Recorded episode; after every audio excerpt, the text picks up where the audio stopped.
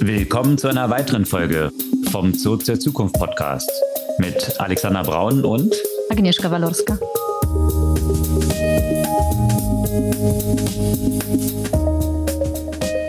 Ja, was gab's Neues im letzten Jahr? Das fragen wir heute. Genau. Willkommen zum großen Jahresrückblick. Rückblick einerseits und natürlich auch Ausblick auf 2023, das ja nun schon begonnen hat. 22, glaube ich, kann man ganz knapp zusammenfassen als ein extrem turbulentes Jahr. Ich glaube, da sind wir uns einig. Abhaken auch gerne. Weiß nicht. Also. Was so die, de, dein Portfolio gemacht hat, was wahrscheinlich so la, ein Proxy la, ist für la, die gesamte Entwicklung. Lass mal drüber nicht sprechen. Hast du mal gecheckt, wie, wie viel du verloren hast jetzt an der Börse im vergangenen Jahr? Hast du gar nicht reingeschaut? Ich gucke da gar nicht rein. Ich mache das, äh, wie, äh, wie das von Costolani empfohlen wird. Äh, hm. Einfach mal nicht drauf gucken.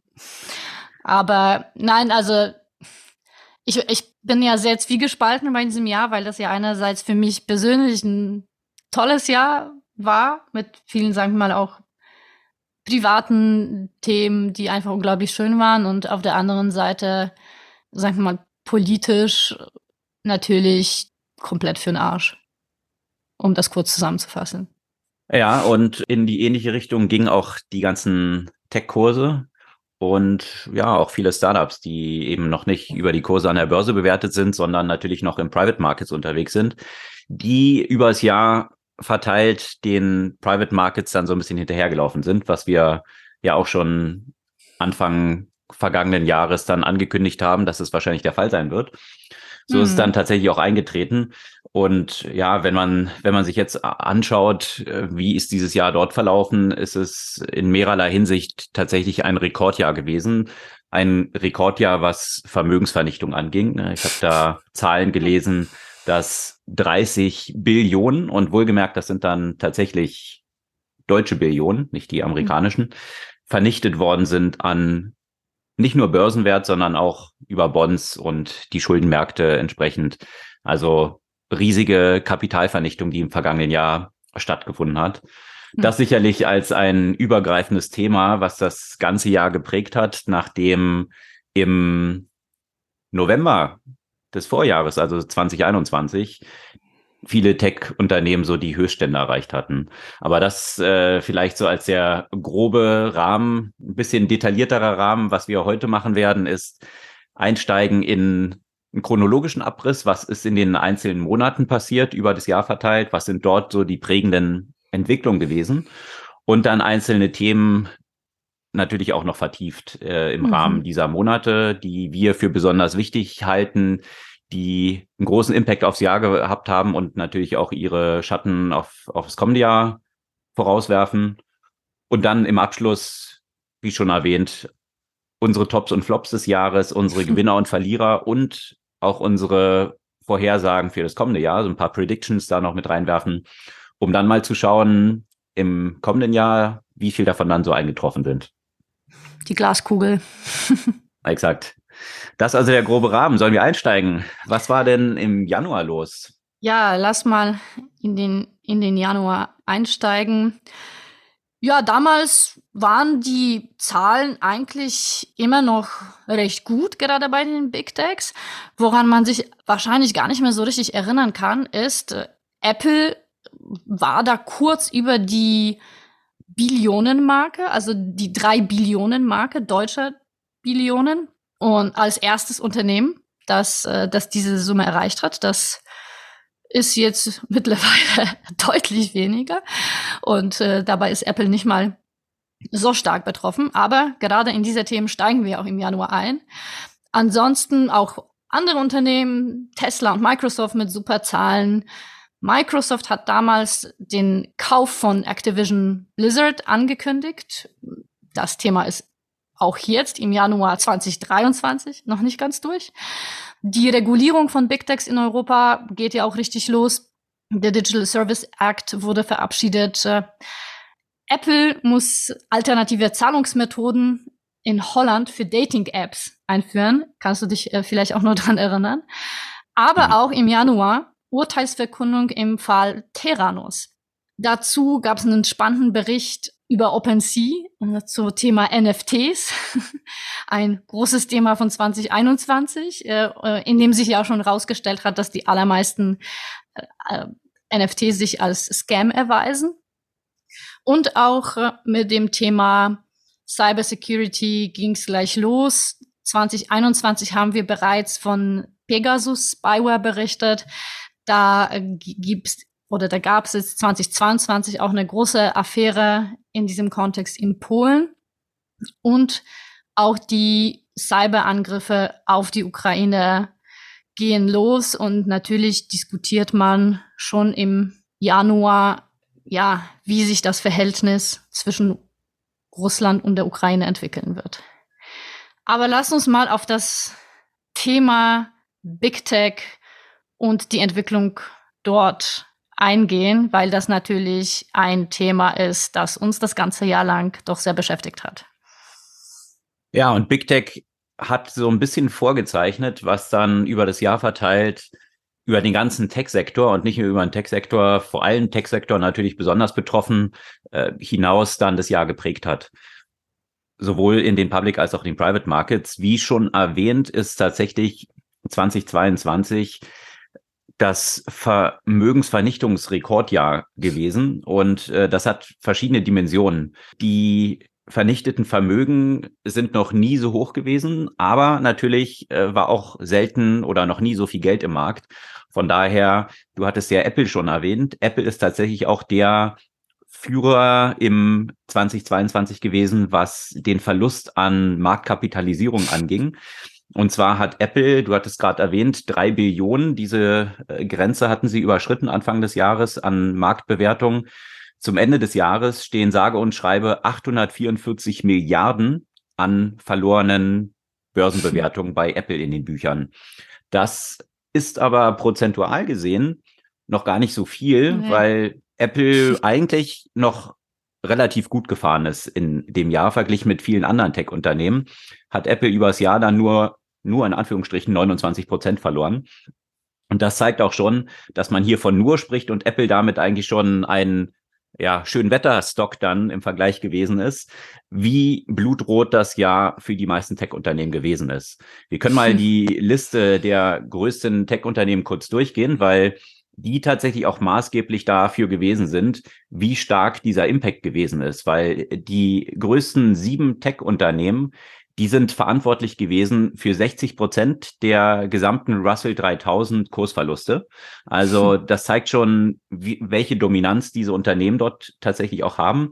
Insgesamt sind im Russell 3000, das sind eben, wie gesagt, die 3000 größten börsennotierten Unternehmen in den USA, die haben 11,2 Billionen an mhm. Kapitalisierung verloren. Also ein dramatischer Verlust. Verglichen dazu 2008 in der Finanzkrise sind nur 6,7 Billionen verloren worden. Also fast das Doppelte der Finanzkrise. Also das zeigt so ein bisschen die Dimension äh, der Korrektur, wenn man es mal so, oder des Crashs vielmehr, der tatsächlich 22 stattgefunden hat. Amazon hat 850 Milliarden verloren. Also 50 Prozent ist es dezimiert hm. worden an Wert. Alphabet hat 787 Milliarden verloren, 40 Prozent Verlust. Microsoft 758 Milliarden, 30 Prozent Verlust. Nvidia 51 Prozent runter. Meta und das ist wahrscheinlich auch eine Story, die wir dann im Laufe der Folge auch noch behandeln werden. Meta zeichnete sich ja schon Beginn, zu Beginn des Jahres als wahrscheinlich einer der größten Flops so ab. Und äh, es gab dann zum Ende des Jahres, da steigen wir dann später drauf ein, aber noch ein Unternehmen, was hier sich im Wettbewerb geliefert hat und auch einen sehr charismatischen oder zumindest äh, sehr bekannten Gründer, der der hart für den Wertverlust gearbeitet hat. Äh, genau, der tatsächlich hier ich würde sagen, die, die Krone sich von Mark Zuckerberg dann doch noch geholt hat, was die Vernichtung an Börsenwert anging. Äh, das konnte man sich Anfang des Jahres noch nicht vorstellen, dass hier Mark Zuckerberg eingeholt werden würde. Aber das stellte sich dann zu, zum Ende des Jahres heraus. Und ja, Meta hat 65 Prozent verloren. Und hier der kurze Ausblick, welches Unternehmen und oder um wen es sich da handelt. Tesla hat 70 Prozent an Börsenwert verloren, mhm. 655 Milliarden eingebüßt und damit hat Elon Musk sich als der erste Mensch positioniert, der im Jahr 200 Milliarden an Vermögen selbst verloren hat. Also das ist so ein bisschen die Dimension und äh, was dahinter steckt, warum Tesla so viel verloren hat, dazu kommen wir dann später. Aber eben, das, das Beste wäre es tatsächlich gewesen, wenn man im November 21 eigentlich alles verkauft hätte und sich dann schlafen gelegt hätte. Aber das äh, ist immer das, das Schöne, nachher hätte man es besser gewusst. Dramatischer Kollaps, den es dort gegeben hat. Wäre, wäre Fahrradkette, wie das ein berühmter Fußballphilosoph mal gesagt hat. Aha. ja, ähm, und woran lag diese ganze Geschichte? Die hat natürlich verschiedene Faktoren gehabt und äh, ein zentraler Faktor, der sich dann übers Jahr auch hinaus herauskristallisierte, wurde so ein bisschen gespiegelt durch die Gewinner des Jahres. Und das sind tatsächlich Ölunternehmen gewesen. Die zwei größten Ölunternehmen aus den USA haben 100 Milliarden an Gewinn eingestrichen. Und das hm. zeigt so ein bisschen, wo das Thema hingeht. Das stellte sich dann im nächsten Monat, da kommen wir im Februar dann dazu heraus, was dort dann der Kontext war. Grundsätzlich war diese ganze Rallye, die wir eigentlich die letzten 14 Jahre gesehen haben, sehr stark durch sehr günstiges Geld getrieben. Die Zinsen waren extrem niedrig, fast auf Null, real sogar unter Null. Und das hat natürlich extrem viel Geld in die Märkte gepusht. Die Zentralbanken waren hier fleißig dabei, eigentlich noch so die Nachwehen der Finanzkrise 2008. Und äh, jetzt ging es tatsächlich in stark inflationäre Tendenzen rein, was dann dazu führte, dass die Zentralbanken ihre Politik verändert haben und jetzt restriktiver in diesen Märkten aufgetreten sind, also eben nicht mehr so viel Geld in die Märkte gepusht haben.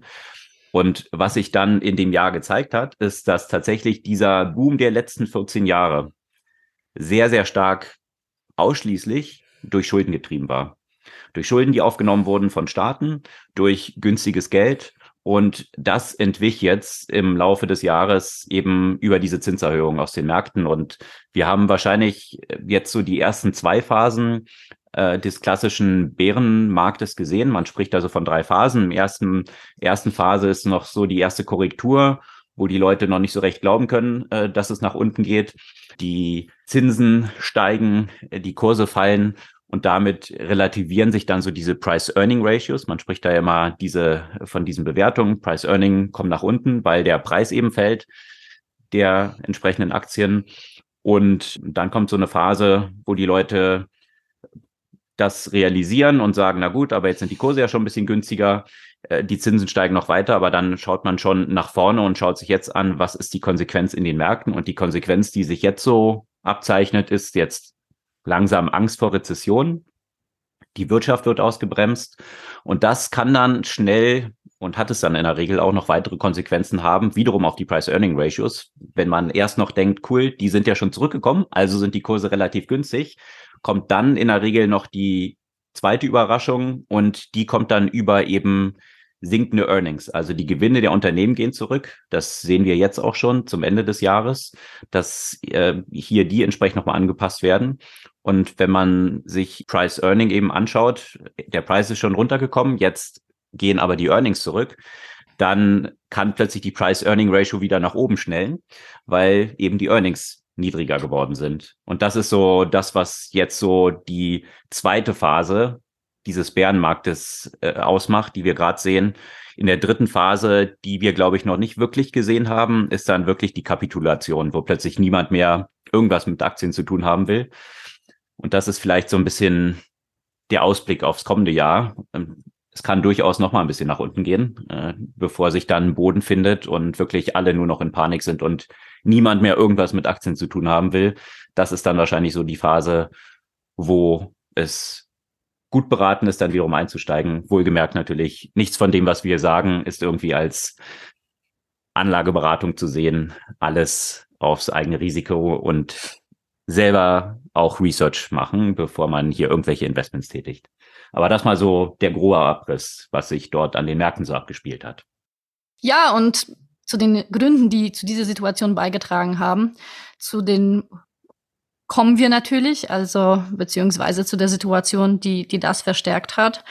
Februar ist sicherlich ein Monat, das die Welt sehr geprägt hat. Ein prägendes Ereignis war natürlich der Angriff Russlands auf die Ukraine zu Ende des Monats am 24. Februar. Vielleicht dazu ganz kurz, da war es ja auch besonders interessant, diese technologische Komponente äh, zu sehen. Äh, man konnte ja diese Truppenaufmärsche, die ja jedem bekannt waren, die USA hatten ja auch schon davor mhm. gewarnt, dass ein Auf- oder ein Einmarsch bevorsteht. Viele hatten es dann angezweifelt, da war so ein Hin und Her. Aber in der Nacht auf den 24. sah man dann plötzlich lauter Staus in Google Maps auf Zufahrtsstraßen zur Ukraine.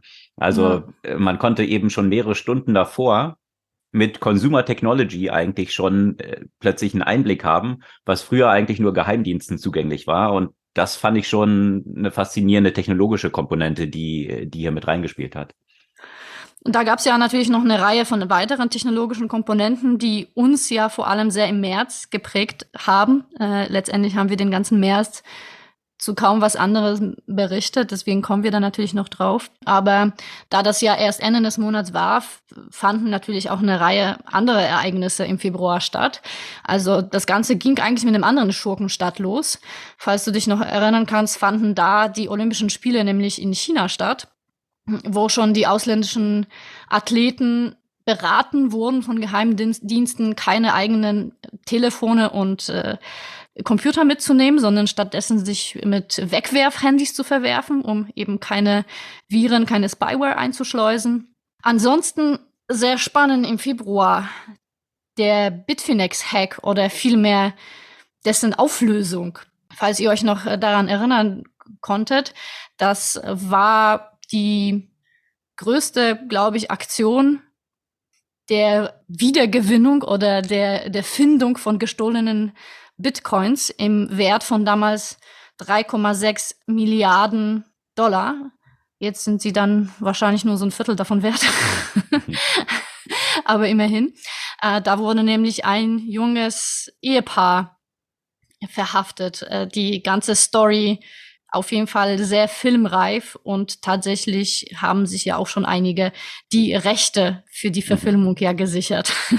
Das ist wahrscheinlich auch schon so ein guter Ausblick auf das ganze Jahr, weil im Verlauf des Jahres Allerdings. gab es noch jede Menge an Rechtesicherungen bezüglich äh, einiger ja, Wirtschaftsgrößen, früherer Wirtschaftsgrößen, Betrügern. Und hier in diesem Kontext, dieses Couple war ja auch zum Teil sehr aktiv auf Social Media, sie zumindest, ja. und äh, hatte dort ja eine sehr große Personality, mit der sie dort aufgetreten ist. Und äh, das wurde ihr danach natürlich auch so ein bisschen zum Verhängnis. Also wer den Schaden hat, muss sich über die, die Schmach keine Sorgen machen oder so, sagt man doch so ähnlich.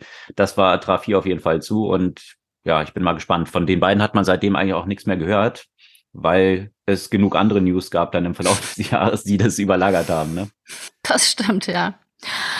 Und was noch interessant war, weil das fügt sich ja auch in eine Reihe von, äh, von Themen in 2022. Eine große Übernahme, die schon 2020 angekündigt wurde, die äh, ist nämlich im Februar bereits gescheitert. Nvidia wollte nämlich ARM übernehmen, das ja auch ein anderer Chip-Hersteller ist. Da hat die Regulierung genau dieses verhindert, wie auch eine Reihe von anderen Übernahmen später. Ein Rückschlag eher auch für Softbank, der äh, RM angeblich Anfang diesen Jahres an die Börse bringen möchte. Schauen wir mal, ob das dann tatsächlich stattfindet. Ja, wenn man den Verlauf des Jahres anschaut, kann man auf jeden Fall sagen, dass Softbank dringend Geld benötigt, was man zu Beginn des Jahres noch nicht unbedingt absehen konnte. Naja, WeWork war damals ah. schon gefloppt, aber ja, einzelne Tendenzen zeigten sich schon ab, aber wie schlimm es für Softbank noch werden würde, das äh, wird dann der Verlauf des Jahres zeigen. Das stimmt. Ja, und im März, ne, wie, gesagt, wie bereits gesagt, am 24. Februar fand der Angriff Russlands auf die Ukraine und mich persönlich genauso wie, wie dich, wenn ich mich richtig erinnere, hat das ja ja sicherlich sehr, sehr betroffen und sehr beschäftigt äh, in der Zeit. Und de facto war der März, ich habe mir natürlich angeguckt, worüber haben wir denn in welchem Monat, weißt du, gesprochen, Woche für Woche. Und wir haben im März kaum über was anderes gesprochen, weil kaum ein anderes Thema hatte wirklich zu der Zeit eigentlich eine Relevanz. Und der Angriff hatte große Auswirkungen natürlich auch auf die Technologie und zwar von sehr vielen Perspektiven. Und einfach mal kurz ein Abriss von Technologiethemen, mit denen wir uns damals beschäftigt haben. Ein großes Thema ist Cybersecurity. Der ganze Angriff startete mit Cybersecurity-Angriffen und man ist davon ausgegangen, dass dieses Thema ja auch sehr stark gespielt wird. Und da kam, glaube ich, eine der größten Überraschungen, die vielleicht im Nachhinein keine Überraschung mehr ist, wie gut die Ukraine auf den Cyberwar vorbereitet war und wie wenig Russland dort geschafft hat, tatsächlich von dieser Perspektive voranzutreiben. Auch mit Deepfakes zum Beispiel, die sofort identifiziert wurden von, von Zelensky, die schon im März verbreitet wurden, von diversen Angriffen etc. Eher im Gegenteil, da wurde ja sehr schnell mit Cybersecurity-Maßnahmen eben zurückgeschlagen und äh, alles, was Cybersecurity im Kontext von russischen Angriffskräfte angeht, wurde sehr schnell lahmgelegt. Ja, und da hat tatsächlich ähm, in dieser, in diesem Bereich hat Elon Musk dann auch eine ziemlich große Rolle gespielt, die äh, sehr positiv äh, zunächst mal war für die Ukraine. Äh, über Starlink, also das eigene Internet, satellitenbasierte Internet, äh, hier Tausende von Devices in die Ukraine geliefert die auch maßgeblich dazu beigetragen haben, dass die Kommunikation in der Ukraine eben weiter erfolgen konnte und äh, die Übermittlung von natürlich sehr relevanten Aufklärungsdaten der Kommunikation auch mit der Front hier eine sehr große Rolle gespielt hat. Auf jeden Fall. In dem Kontext aber da haben wir auch noch mal kurz, und ich glaube, das war so das letzte Zucken fast, dass die NFTs noch mal eine Rolle gespielt haben. Also die Ukraine hat sehr schnell diverse Aktionen ja auch gestartet, um natürlich äh, Geld für die Verteidigung einzusammeln, unter anderem mit NFTs. Und was ja auch ziemlich interessant ist, muss ich sagen, und auch von der Perspektive äh, Deutschland äh, etwas bitter. Viele der Geflüchteten, die dann irgendwann mal in Deutschland gelandet sind, die aus einem hochdigitalisierten Land nach Deutschland kamen, waren sehr überrascht, wie manuell und analog alle möglichen Vorgänge in Deutschland tatsächlich noch stattfinden. Da waren, glaube ich, so einige überrascht, die dachten, naja, wie in Deutschland so ein super hochzivilisiertes, modernes, entwickeltes Land und da kommen so Geflüchtete irgendwo aus Osteuropa. Und äh, ich glaube, da konnte sich die eine oder andere Person ein bisschen überraschen, wie, ja, wie technisch fortschrittlich gerade die Ukraine zum Beispiel auch ist. Ansonsten gab es natürlich sehr viele Themen im Kontext Russland. Russland hat nach und nach angefangen, sich immer stärker von dem globalen Internet abzuspalten. Viele der Dienste, viele der sozialen Medien wurden verboten. Vielleicht kannst du dich noch an die weinenden Influencerinnen aus Russland erinnern, die ihre Videos gepostet haben, als Instagram abgeschaltet wurde. Mhm. Mit den Versuchen dann eigenes, also Ruskram zu starten.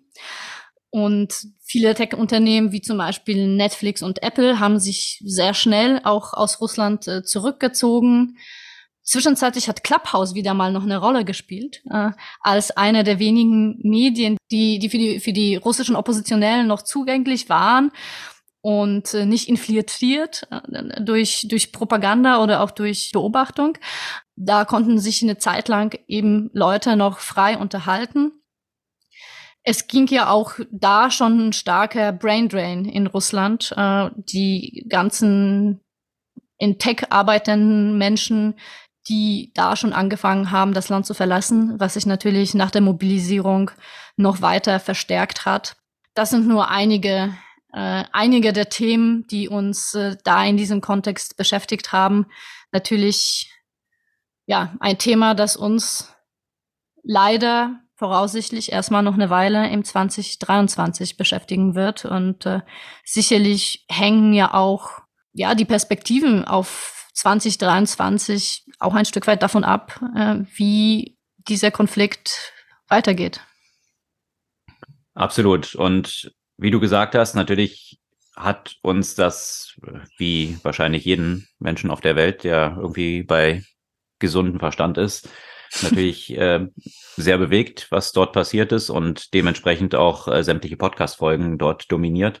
Alles andere war dann in Relation ziemlich belanglos äh, mhm. in diesem Kontext. Und äh, das Entscheidende ist natürlich, dass der Krieg nach wie vor noch weitergeht. Äh, ist mittlerweile so ein bisschen zum Tagesalltag geworden, was Allerdings. dramatisch mhm. ist. Gleichzeitig aber auch ja ein extremer Sieg schon für die Ukraine, äh, wo zunächst ja davon ausgegangen war und jetzt nicht nur von Russland, sondern international, dass die Ukraine das wahrscheinlich ja nicht länger als ein paar Tage, maximal ein paar Wochen aushalten würde. Und äh, das ist sicherlich eine der großen Überraschungen des vergangenen Jahres gewesen, ja. wie zäh und widerstandsfähig äh, sich die Ukraine und die gesamte Bevölkerung dort auch erwiesen hat. Auf jeden Fall. Ja, in April haben wir dann angefangen, uns auch mit anderen äh, Themen ein Stück weit zu befassen. Und da gab es gleich eine, vielleicht ein Stück weit lustige Meldung, die für mich aber persönlich eine gewisse Bedeutung hat. Und zwar StudiVZ wurde dann endgültig abgestellt. Für die, die sich noch erinnern. Für alle, die äh, nicht in dem Gefühl lebten, dass es schon längst abgestellt sei. Aber genau. Also eigentlich würde man das denken, aber das tatsächlich lebte das noch vor sich hin oder vielmehr vegetierte das noch ein Stück weit vor sich hin und generierte sogar ein paar Werbeumsätze. Das wurde im April tatsächlich abgestellt. Ähm, war nicht das Einzige, was quasi abgestellt wurde. Eine deiner Lieblingsthemen, Alex, letztes Jahr, uh, One-Click-Checkout. Mhm. Da gab es die Implosion von Fast. Ja.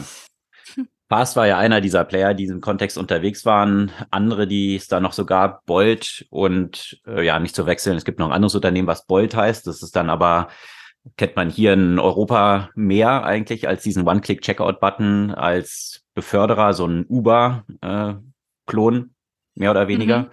Und äh, ja, Bolt war ein weiterer Player, Checkout.com.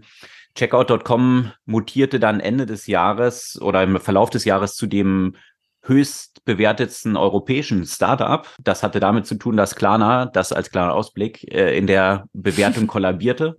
Dementsprechend nahm dann Checkout die höchste Bewertung ein mit 40 Milliarden. Und äh, ja, zum Ende des Jahres wurde die aber auch entsprechend drastisch auf 11 Milliarden angepasst, was immer noch ziemlich hoch ist. Aber zu dem Zeitpunkt, von dem wir hier sprechen, als dann eben der erste Player in diesem Bereich kollabierte, Fast, da war so ein Unternehmen wie Bolt auch noch mit 11 Milliarden bewertet, was sich hm. dann wenige Monate später als ja ziemlich ambitionierte Frisierung von Finanzdaten herausstellte. Kurz zusammengefasst, worum ging es bei diesem Segment eigentlich? Äh, ihr kennt sicherlich alle bei Amazon die Möglichkeit, man kauft dort ein, hat so ein One-Click-Checkout. Also mit einem Klick kann man gleich den Basket eigentlich überspringen und sofort in die Bezahlung gehen und äh, die Bestellung abschließen. Was natürlich aus Nutzerperspektive und auch aus Perspektive des Shopbetreibers sehr attraktiv ist, weil das für sehr gute Conversion Rate sorgt.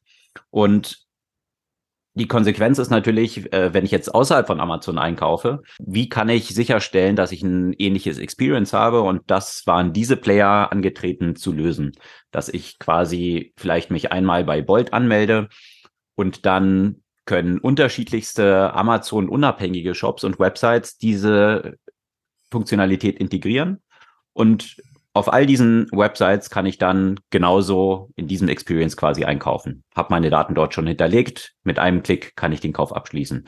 Natürlich No-Brainer eigentlich für Shops, das dann zu integrieren, weil die halt sagen, cool, ich kann mir Conversion Rate steigern. Ja, das Problem war bloß, dass, äh, wie sich dann rausstellte, die Zahlen doch sehr mau waren. Sehr wenige, die das dann wirklich aktiv genutzt haben. Wie sich nachher rausstellte bei Checkout, eine der Hauptkunden von Checkout sind vor allem Kryptobörsen gewesen und äh, dazu kommen wir dann nachher noch, weswegen sich das mehrfach hm, als Problem dann nachher für das Geschäftsmodell für Checkout.com herausstellen sollte. Aber ja, das äh, zeichnete sich dann schon ab. Wie gesagt, äh, mit dem Player, den du genannt hast. Bolt hatte aber im Januar noch zu 11 Milliarden noch geraced. Also das zeigt so ein bisschen der Kontext, wo eigentlich Tech-Bewertungen an den Märkten schon am Bröseln waren, aber im Private Markets, also den noch nicht an der Börse gelisteten Unternehmen, noch kräftig Geld geraced wurde, weil die Taschen der VCs voll waren und äh, hier zum Teil noch ambitionierte Bewertungen erzielt werden konnten. Das sollte sich dann im Verlauf des Jahres spätestens ab dem Sommer entsprechend relativieren. Apropos steigende Bewertung, da gab es ja auch im April auch ein weiteres Unternehmen, das auch was mit Fast zu tun hat, und zwar mit Fast Fashion, äh, Shine, was eine Bewertung erzielt hat, das höher war als Sarah und H&M zusammen, also bei 100 Milliarden. Weißt du, wie sich die entwickelt hat? Ob das auch nach unten korrigiert wurde? das ist wahrscheinlich so ein bisschen die Schrödingers Cat der Bewertung und äh, weswegen natürlich die Bewertung an den Public Markets auch denen in den Private Markets vorauslaufen. Äh, in den Public Markets wird natürlich tagesaktuell angepasst, was so eine Bewertung ist. Ja, Schein ist noch nicht an der Börse. Von daher wird der nächste Kurs erst gestellt, wenn es wieder eine Runde gibt. Mhm. Und äh, von daher äh, Schrödingers Cat, ist die Katze schon tot oder nicht tot oder wird sie erst tot, dadurch, dass dann nachgeschaut wird, ob sie tot ist. So ist es dann ähnlich bei Bewertungen in den Private Markets. Erst durch eine nächste Investmentrunde wird dann wiederum aufgezeigt, was denn nun aktuell die Bewertung ist. Also von mhm. daher wird man sehen, es ist natürlich ein großes Thema und äh, Schein ist so ein Player gewesen, die quasi mit so einer Anmutung von TikTok in diesen Märkten unterwegs sind. Und ja, riesige Anzahl von Nutzern begeistern konnten für ein desaströses Thema, Fast Fashion. Mhm. Und von daher, ich bin auch gespannt, wie es weiterentwickeln wird, weil wir hatten ja schon andere Player in diesem Umfeld, Wish.com zum Beispiel, die kolossal gefällt sind. Und wenn man sich so die Bewertung von Schein dann tatsächlich anschaut, äh, auf verschiedenen Bewertungsplattformen, sind zum Teil die Kleidungsstücke, die dort ausgeliefert werden, tatsächlich sehr niedriger Qualität. Also ich bin gespannt, ob sich dann auch entsprechend dort äh, so eine Ernüchterung einsetzen wird, dass die Leute doch realisieren, was sie dort bekommen, ist tatsächlich so absolute chinesische Billigware. Und äh, ja, das könnte sicherlich zum Nachteil sich dieses Unternehmens auch auswirken. Aber im April gab es auch ein andere News, die, sagen wir mal, auch ein Stück weit prägend für, das, für den Rest des Jahres waren. Tesla hat damals noch Auslieferungsrekorde gebrochen. Und ansonsten, apropos Tesla, da im April hat Elon Musk die Übernahme von Twitter angekündigt. Das war erstmal so eine ein bisschen eine Juxnummer, die keiner ernst genommen hat, ne? Und äh, wahrscheinlich genau. nicht mal er selber. Wahrscheinlich nicht, ja. Und da wurde aber auch schon über Mastodon das erste Mal gesprochen, gerade im Kontext von deutschen Behörden, als Thema, was uns dann ja auch nicht losgelassen hat. Und apropos prägende Themen, OpenAI äh, hat DALI 2 vorgestellt. Auch ein Thema, das, sagen wir mal, die AI-Welt äh, das ganze Jahr lang geprägt hat. Außerdem am 22. April tatsächlich der Digital Service Act beschlossen. Später im Juli vom, vom Europäischen Parlament ja auch nochmal äh, bestätigt. Also auch ein Thema Regulierung, auch ein wichtiges Thema. Und ein weiteres Land, in dem Internetrechte, sagen wir mal, eingeschränkt wurde, die Unruhen in Sri Lanka und die Sperre von Social Media dort haben auch noch stattgefunden. Ansonsten gab es im April logischerweise schon Mitteilungen von Quartalszahlen und da ging es schon mal richtig los mit dem Thema, das wir ja bereits besprochen haben. Amazon hat den größten Kursverlust seit 2006 eingefahren. Auch bei Netflix desaströse Zahlen und die Frage, wie geht's weiter mit dem Geschäftsmodell. Und bei Robinhood großer Umsatzeinbruch und auch Nutzerrückgang und entsprechend ja auch Kündigungen. Es gab aber auch noch mal eine gute Nachricht aus Berlin und zwar von einem Startup, einem im Gastrobereich Choco, das zum Unicorn wurde. Die haben aber auch äh, Ende 2022 nochmal zur gleichen Bewertung Geld reinholen müssen. Also da sieht man, dass die Entwicklung im Moment nicht so unbedingt steil nach oben geht. Und verkünden zu können, zum gleichen Kursen oder zur gleichen Bewertung wieder Geld aufzunehmen, ist dann eigentlich schon ein Ritterschlag äh, gewesen, so wie sich das Jahr dann gezeigt hat. Und äh, wahrscheinlich muss man da dann auch genau in die Terms reinschauen, wie es denen dann möglich war, immer noch zur gleichen Bewertung zu raisen. Also da spielen ja dann Sachen wie Liquidation Preferences, ob das einfache oder mehrfache sind und verschiedene andere Themen noch eine Rolle, äh, ob das jetzt Eigenkapital, Fremdkapital und solche Geschichten sind. Da konnte mhm. man im mhm. Laufe des Jahres dann eine ganze Menge Akrobatik sehen von einigen Startups, die eben versucht nach außen noch zu transportieren, dass sie die Bewertung halten konnten und keine Downround machen mussten. Ja, bei vielen hat keinerlei Akrobatik geholfen, wie wir im Mai gesehen haben mit äh, unserem Fokusthema eben Negativtrend und Entlassungen bei Startups. Da gab's unter anderem bei Klarna eine Downround, ein Unternehmen, das sicherlich besser Jahre als 2022 gesehen hat.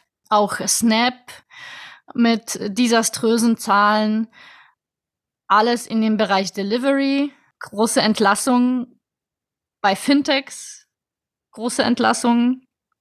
Also durch die Bank muss man sagen, sieht man, dass auch die Startups betroffen sind.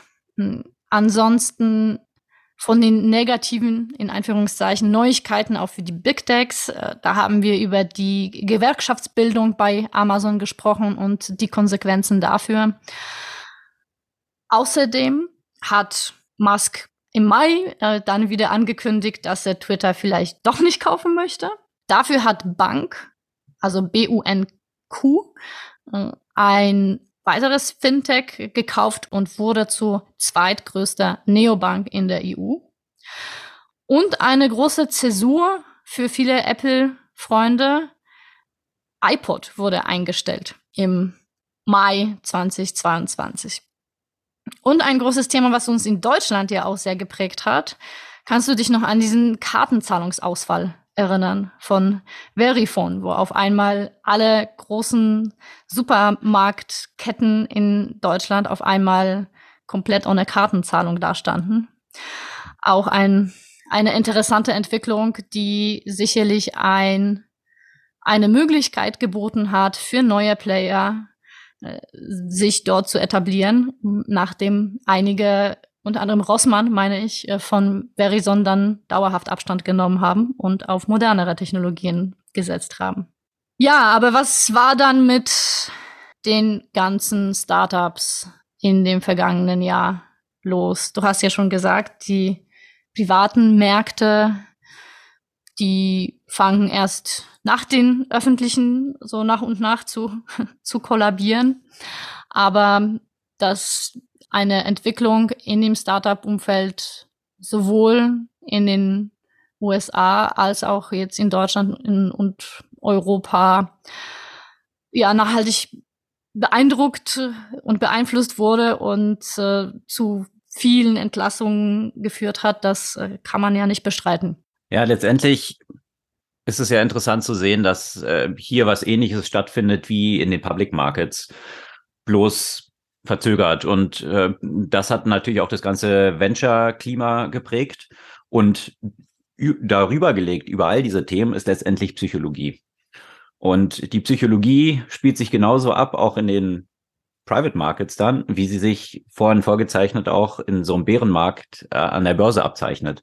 Also letztendlich am Anfang möchten es die Leute noch nicht recht glauben. Das war auch so ähnlich mit der äh, mit den Zentralbanken, die gesagt haben, Inflation, nee, nee, gibt eigentlich gar keine Inflation. Dann hat man gesagt, hm, naja, vielleicht doch ein bisschen, aber it's transitory.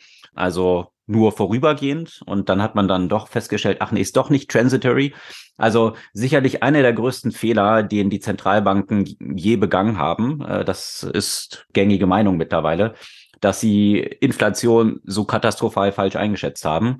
und jetzt eben mit der Zinsschraube, die sie jetzt hart angedreht haben, diesem ganzen Thema hinterherlaufen. Und äh, so ähnlich war es dann eigentlich auch, dass wir eigentlich schon gesehen haben, dass sich das in den Public Markets abzeichnete. Zu in der ersten Jahreshälfte in den Private Markets aber noch äh, ja zu sehr hohen Bewertungen viele Startups raisen konnten. Das drehte sich tatsächlich jetzt in dem Monat, den wir uns gerade befinden, dann so langsam um oder vielmehr ziemlich schlagartig um. Und äh, die VCs, die natürlich vorher noch mit billigem Geld aufgeladen wurden, ja, also die Limited Partners stellen ja Geld zur Verfügung, was dann von den Venture Capitalists investiert werden kann. Die waren ziemlich aufgeladen in, in den Fonds, die sie noch äh, aufgelegt haben. Und deswegen war man jetzt zunächst mal davon ausgegangen, ja, das wird schon noch ganz gut weiterlaufen. Und die Zinsen, die aber dann hochgegangen waren, stellte sich immer mehr heraus, dass es doch nicht so eine kurze Phase von höheren Zinsen sein würde, sondern dass das länger anhalten würde. Und das hat natürlich starke Konsequenzen in mehrerlei Hinsicht natürlich, weil die LPs, die bisher Geld zur Verfügung gestellt haben, natürlich plötzlich alternative Anlagemöglichkeiten dann auch haben, wo sie ohne Risiko einen festen Zinssatz bekommen, als ein Beispiel. Aber natürlich auch die Kosten für die Startups höher werden. Wenn sie sich jetzt fremd finanzieren müssen, müssen sie plötzlich höhere Zinsen zahlen. Wenn sie Venture Capital haben wollen, äh, steht nach und nach äh, dort dann weniger zur Verfügung. Und die Toleranz von viele Jahre keine Gewinne machen, dreht sich dann natürlich auch um. Wenn ich null Zinsen habe, dann sind natürlich zukünftige Gewinne genauso wertvoll wie kurzfristige Gewinne. Und das verändert sich natürlich, wenn plötzlich Zinsen sind, dann muss ich die zukünftigen Gewinne sehr viel stärker abdiskontieren auf heute. Die sind also heute weniger wert. Und das wirkt sich natürlich dann auch auf die Bewertung von diesen Startups aus und auch der Forderung von Investoren, die dann halt sagen, jetzt nicht Wachstum um jeden Preis, was bisher die Devise war, so viel Leute einstellen wie mhm. möglich, so viel Geld ausgeben wie möglich. Das haben wir in ganz vielen Sektoren gesehen um einfach nur Market Grab, also eine marktbeherrschende Stellung zu erzielen. Und plötzlich wurden dann Themen relevant wie wie sieht es eigentlich mit Unit Economics aus? Wie wollt ihr jemals Geld verdienen? Wann könnt ihr tatsächlich Geld verdienen? Und all diese Themen wurden plötzlich ja äh, dominierend bei den Fragen, die jetzt von Investoren gestellt werden. Und man hatte ja wieder angefangen, Due Diligence zu machen, ne? was quasi die letzten zwei Jahre praktisch nicht stattgefunden hat, was ja, bestimmte spektakuläre Fails dann ja auch mit ermöglicht hat.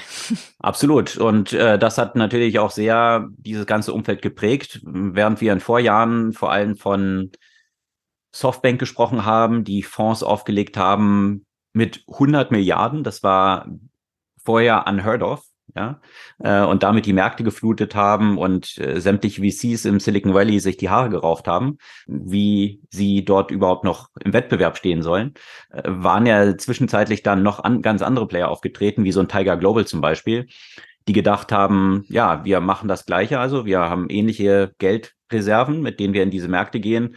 Wir legen bloß, was die Bewertungs- oder die, den Zeitraum, den wir für die Due Diligence brauchen, legen wir einen Zahn zu und machen halt viel schneller diese ganzen Investments. Und das wurde so gemacht, dass man hier mit externen Beratern zusammengearbeitet hat. Tiger Global haben hier mit Bain äh, eine Kooperation gehabt, die dann eigentlich die Due Diligence zum großen Teil für die gemacht haben, um innerhalb von wenigen Tagen, wohlgemerkt, schon Abschluss von Finanzierungsrunden sicherstellen zu können. Und ja, das äh, sollte sich dann im Verlauf des Jahres rächen. Äh, ich glaube, Softbank und Tiger Global können wir durchaus schon mal im Voraus zu einem der großen Verlierer des Jahres küren. Äh, das Modell, was quasi dann so für alle als Beispiel, wie schnell man auch Investments tätigen kann, wie erfolgreich man damit sein kann, äh, stellte sich dann schnell als das Gegenteil heraus. Und ja, ist sicherlich jetzt nicht das Modell, was als Blaupause anderen erfolgreichen VCs dient, sondern eher, wie du es schon gesagt hast, man rudert jetzt zurück und nimmt sich wieder etwas mehr Zeit, um tatsächlich etwas tiefer zu bohren. Und äh, ja, das hat durchaus auch mit einem spektakulären Failure, den wir dann zum Ende des Jahres noch berichten werden, zu tun, wo auch die Due Diligence in ähnlicher Form gemacht wurde. Ja, aber um jetzt einfach nochmal auch rückblickend zu gucken, gerade bei den deutschen Startups, was waren das vielleicht für spektakulärste oder überraschendste Enden von Startups. Ich glaube, zu Nuri kommen wir gleich noch in dem Kontext von Krypto. Einer der Startups, der die Tür schließen musste. Gorillas auf eine andere Art und Weise, mhm. die es geschafft haben, das Unternehmen zu verkaufen, quasi für den gleichen Wert, in dem sie vorher Geld eingesammelt haben. Für ein spezielles Segment im Quick Commerce, Quick Commerce, also eben Lebensmittel innerhalb von zehn Minuten auszuliefern, dafür maßgeblich standen und das Startup in Deutschland waren, was innerhalb der kürzesten Zeit es geschafft hat, auf eine Milliardenbewertung zu kommen. Innerhalb von sechs Monaten war das, glaube ich. Also hm. sicherlich eines der heiß umkämpftesten Segmente des Vorjahres, die ja sehr stark relativiert wurden jetzt. Äh, einerseits natürlich, dass diese Lockdowns nicht mehr existierten. Da wurde das Geschäftsmodell einerseits natürlich, die Nachfrage hat sich dann als doch nicht so nachhaltig dargestellt. Und auch natürlich, äh, es war extrem kostspielig, hier diese Expansion voranzutreiben. Wenn plötzlich die VCs hier genauer nachfragen, wie effizient die Geldverwendung hier tatsächlich stattfindet, dann hat das natürlich auch Riesenkonsequenzen gehabt und letztendlich dann wirklich zu einer Art Fire Sale geführt, der bei Gorillas dann stattgefunden hat. Also zu dem gleichen Geld verkauft und nochmal nicht richtig verkauft, sondern eigentlich zu dem gleichen Geld Anteile an dem Übernehmenden mhm. bekommen, was wiederum Get Ear ist. Also von daher verkauft ist da noch nichts, sondern die Investoren haben jetzt zu der Bewertung, die jetzt Get Ear halt hat, Anteile in dem Wert, wie Cash vorher in Gorillas geflossen ist. Also von daher würde ich schon sagen, dass man da eher vom Fire Sale spricht als äh, alles andere. Und die Chance ist, dass auch bei, bei Get Ear der Wert eher weiter vernichtet wird. Genau, durchaus, durchaus möglich. Je nachdem, wie rosig man die Zukunft dieses Segments grundsätzlich sieht. Und du als großer Optimist, äh, vor allem für diesen Sektor. Du, ich bin, äh, äh, ich würde mich als Realist bezeichnen, weder als Optimist mhm. oder Pessimist, bloß, ähm, ja, also dieses Segment, äh, da kann man einige Folgen nachhören, weswegen ich da nicht so wirklich dran glaube. Ähm, ja, schwierig, das mit den Unit Economics hinzubekommen.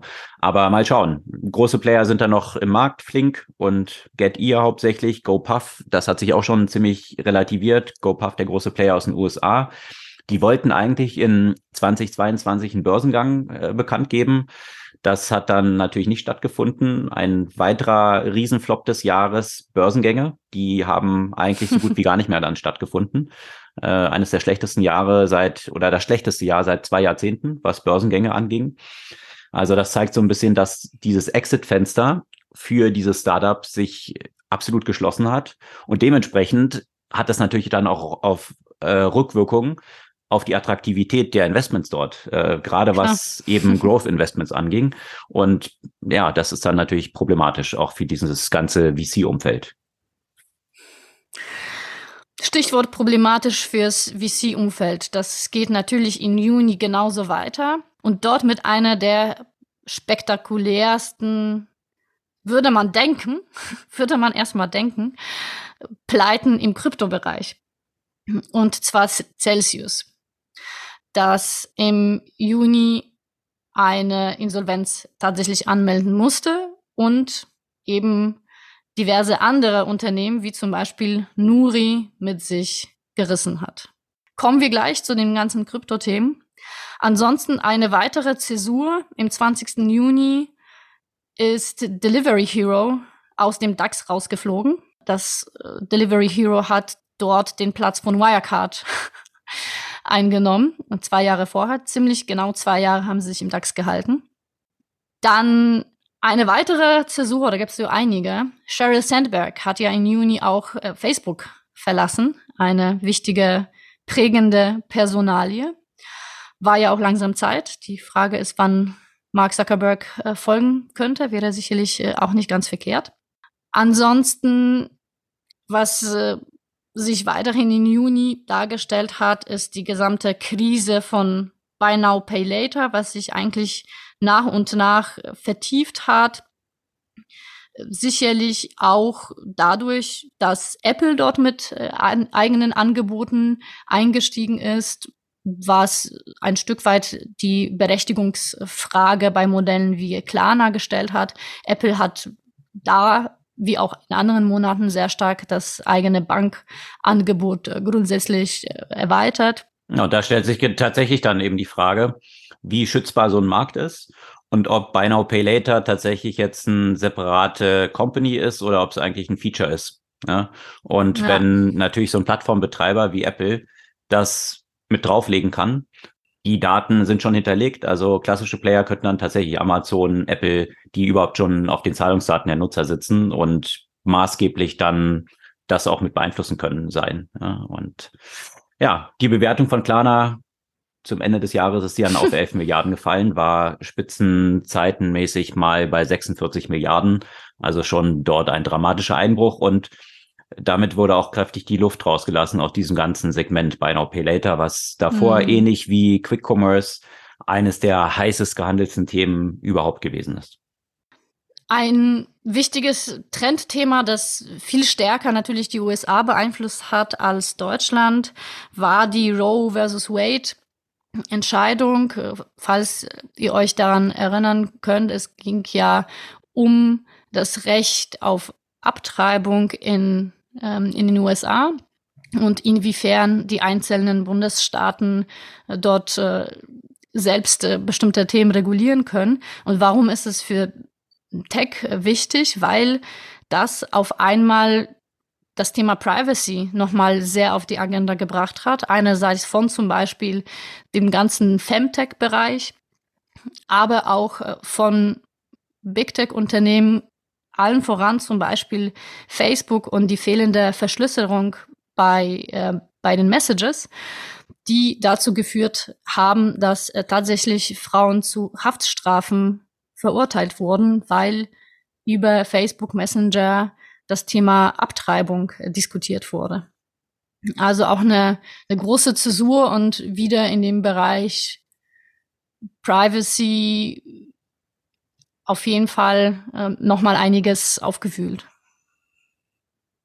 Aber lass mal das Thema Krypto aufnehmen, weil ich denke, Celsius war ja nur eine der vielen, vielen Beispiele für die Turbulenzen, um das freundlich auszudrücken, die diese Branche mit dem Jahr 2022 assoziieren wird. Ja, in der Tat. Und äh, da steckt natürlich eine grundlegende Fragestellung dahinter, die mit Web3, mit Cryptocurrencies, also mit vielen dieser großen Buzzwords zu tun hat und die auch die Gemeinde, wenn man jetzt sagt Cryptocurrency, die Gemeinde ziemlich spaltet. Auf der einen Seite hat man eben Bitcoin, ja, also was man von außen betrachtet eben genauso als eine Cryptocurrency sieht und äh, auf der anderen Seite dann ja diese ganzen Currencies, die im Kontext von Ether und vielen anderen, die da noch so entstanden sind, aufgekommen sind. Und äh, ja, die, die danach aufgekommen sind, haben sehr starke Möglichkeiten, noch äh, programmierbar zu sein. Also da verschiedene automatische Geschäftsmodelle dran zu knüpfen, äh, viele Financing-Themen zu machen, Banking-Themen. Und äh, da traten dann viele Fragezeichen auf. Celsius war ein so ein Beispiel dass man hier seine Tokens staken konnte, also die Tokens dann entsprechend äh, ja wie auf dem Bankkonto dann in Anführungsstrichen anlegen konnte und darauf dann eine Rendite bekam. Und die Rendite war schon sehr hoch, also bei Celsius zum Teil so im Kontext von 20 Prozent. Äh, wenn man sich dann aber anschaut, wie weit das bei vielen anderen Playern, die noch waren, äh, die noch so entstanden sind, äh, viele Tokens, die dann dort auf den Markt gepusht wurden, da sprach man dann zum Teil von mehreren tausend Prozent APY, also jährlicher Verzinsung. Und ja, ich denke, das kann sich jeder an einem Finger abzählen, alleine schon, dass wenn man von solchen Zinsen spricht, dass das nicht, ja, kein, kein solides Geschäftsmodell sein kann. Ja, also Risiko und Risk und Reward ähm, hängen halt immer zusammen. Hier stellten sich dann im Laufe des Jahres vieler dieser Geschichten als reine Pyramidensysteme heraus. Das hat im Laufe des Jahres dann natürlich den Druck ziemlich erhöht, jetzt hier stärker in diese Regulierung einzusteigen. Bisher hatten die Regulatoren hier so eine ziemliche Hands-off-Attitude, was Krypto anging. Und äh, das hat sich dann im Verlauf des Jahres schlagartig geändert. Celsius war jetzt hier so der Einstieg. Hier kollabierte das entsprechende Unternehmen und hat dann Nuri, hattest du erwähnt, andere Player in Mitleidenschaft gezogen. Über Nuri konnte man nämlich bei Celsius quasi Geld oder Tokens dann anlegen und hat eine bestimmte Rendite bekommen. Und ja, das äh, stellte sich dann heraus, dass die Tokens oder die Bitcoin, die man dann über Nuri dort entsprechend angelegt hatte, dass die dann auch weg waren. Also man hat nicht diese Absicherung, die man sonst entsprechend hat, dass man erstmal 100.000 bei Banken sowieso abgesichert ist, wenn die Bank pleite geht. Und dass Anlagen häufig, also wenn man jetzt so Aktien zum Beispiel hat, dass die Sondervermögen sind. Also sprich, äh, wenn ich über eine Bank Aktien kaufe und die Bank geht pleite, dann sind ja nicht meine Aktien weg, sondern die sind Sondervermögen, die werden rausgenommen aus dem, aus der Insolvenzmasse der Bank. Und äh, das stellte sich hier dann so raus, nein, das ist dann entsprechend weg. Ich glaube, da haben viele Leute das erste Mal das Gefühl dafür bekommen, weswegen es auch in, in, Finanzmärkten Regularien gibt, weswegen die Märkte reguliert sind. Bisher wurde das ja häufig so als, als nötiges Übel, unnötiges Übel eigentlich betrachtet, was für wenig Flexibilität sorgt und diese ganze veraltete Bankenlandschaft ist sowieso Toast. Und dann hat man plötzlich gemerkt, hm, vielleicht gibt es doch einen Grund, weswegen diese Regulierung mal kreiert wurden. Und das ist natürlich in mhm. diesem ganzen Krypto-Umfeld ganz extrem gewesen. Man hat dort irgendwelche Coin-Offerings gemacht, die de facto eigentlich verdeckte IPOs sind, ja, also äh, die eigentlich auch entsprechend reguliert werden müssten, sind so nicht reguliert worden. Und äh, das hat natürlich eine Menge von Betrügern angezogen, die damit Cashouts gemacht haben und dann nachher noch über Versprechen von extremen Zinssätzen hier die Leute de facto um ihr Geld betrogen haben. Wie weit das dann tatsächlich reichte, das werden wir dann im Verlauf des Jahres dann nochmal betrachten, weil zum Ende des Jahres noch dann News hinzukamen von der drittgrößten Kryptobörse, die tatsächlich dann noch hops gegangen ist. Und hier ging es dann um FTX. Äh, FTX, ein hm. Unternehmen, was ja mh, aus mehrerlei Perspektive für viel News gesorgt hatte vorher. Einerseits natürlich über den Gründer Sam Bankman-Fried, der sich bewusst als sehr altruistisch dargestellt hat, der immer sehr humble aufgetreten ist, in einem Video, was dann viral ging, auf sein Toyota Corolla zeigte, äh, um zu demonstrieren, dass ja so weltliche Werte für ihn eigentlich gar keine Rolle spielen.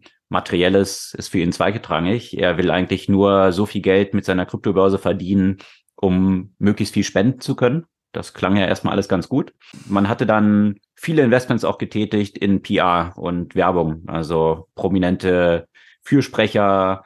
Man hat Parteien finanziert in den USA. Fußballstadien. Fußball, ja, genau, solche Football-Arenas, ganze Teams, äh, Werbespots und so weiter, you name it. Also extrem viel Geld wurde dort rausgeworfen, um diese Brand FTX dann zu etablieren.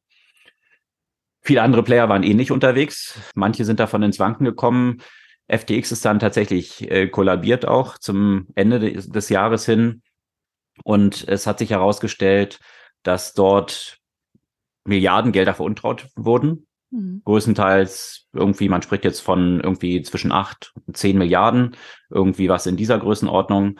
Also ein Riesendesaster, was sich dort dann abgespielt hat. Unterdessen ist Sam Bankman-Fried in die USA ausgeliefert worden, darf sich jetzt, das finde ich ein bisschen haarsträubend, tatsächlich für 250 Millionen Kaution bei seinen Eltern im Haus aufhalten, während das Verfahren vorbereitet wird und dann nachher ja entsprechend ein Prozess ablaufen wird. Man geht jetzt davon aus, dass ihm eine Haftstrafe von über 100 Jahren drohen kann. Zumal ja seine ehemaligen Mitstreiter auch mittlerweile gegen ihn ausgesagt haben ne? und sich ja auch schuldig bekannt haben, unter anderem die Almeida Research-Chefin.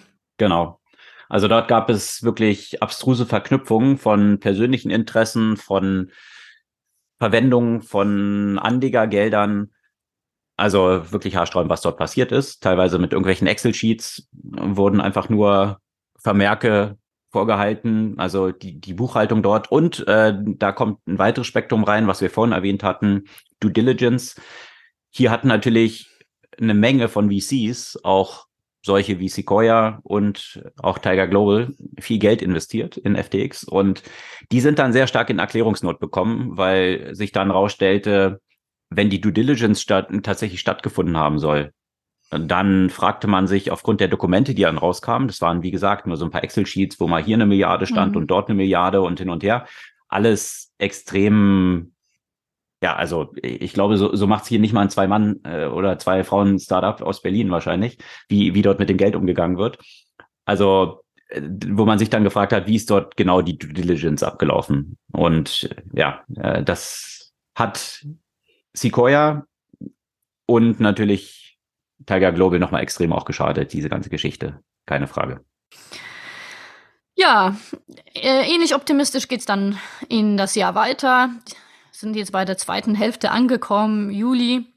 Meta hat das erste Mal eine Reduzierung von äh, Quartalsumsätzen seit dem IPO gemeldet. Das äh, soll dann auch weiter so, so gehen. Ansonsten Uber Leaks. Also Leaks war ja auch ein großes Thema in 2022, wo es dann darum geht, wie Lobbyismus und äh, Gefälligkeiten von Seiten Ubers gehandhabt wurden. 120.000 Dokumente, interne Dokumente haben das äh, Licht gesehen. Und naja, alles jetzt nicht so unfassbar überraschend, aber das, was man schon mal sowieso vermutet hat, jetzt tatsächlich noch schwarz auf weiß. Dann hat in Juli Elon Musk nun tatsächlich die Twitter-Übernahme abgeblasen oder zumindest gedacht, dass er das tun kann. Das hatte dann natürlich noch alles Nachspiel, das wissen wir. Amazon hat One Medical gekauft, also ein Unternehmen in dem Bereich Healthcare und sich weiterhin in diesem, in diesem Gebiet erweitert. Ansonsten ein Exit in der Berliner Fintech-Szene, also Penta, das kleinen Unternehmen Banking, äh, hat an den französischen Konkurrenten Konto verkauft. Und was ich, glaube ich, auch besonders interessant fand im Juli, weil äh, das ja ein Anfang äh, war von etwas, was weiterhin geht in China.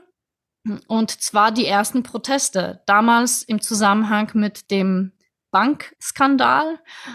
Und man muss sagen, so viel protestiert wurde in China wie 2022 wahrscheinlich äh, seitdem ich mich äh, erinnern kann, weil das ging ja natürlich auch in der zweiten Jahreshälfte weiter, gerade mit den Protesten im Kontext von Corona-Maßnahmen. Die tatsächlich überraschenderweise dann der Druck der Straße wurde dann doch recht groß in China, dass es überhaupt noch möglich war. Man hatte immer gedacht, so kontrolliert, wie dort alles ist. Äh, wir haben es dann auch mhm. verschiedentlich beleuchtet, welche Hacks die Menschen dort dann zum Teil gefunden haben, um diese technischen Einschränkungen dort zu umgehen.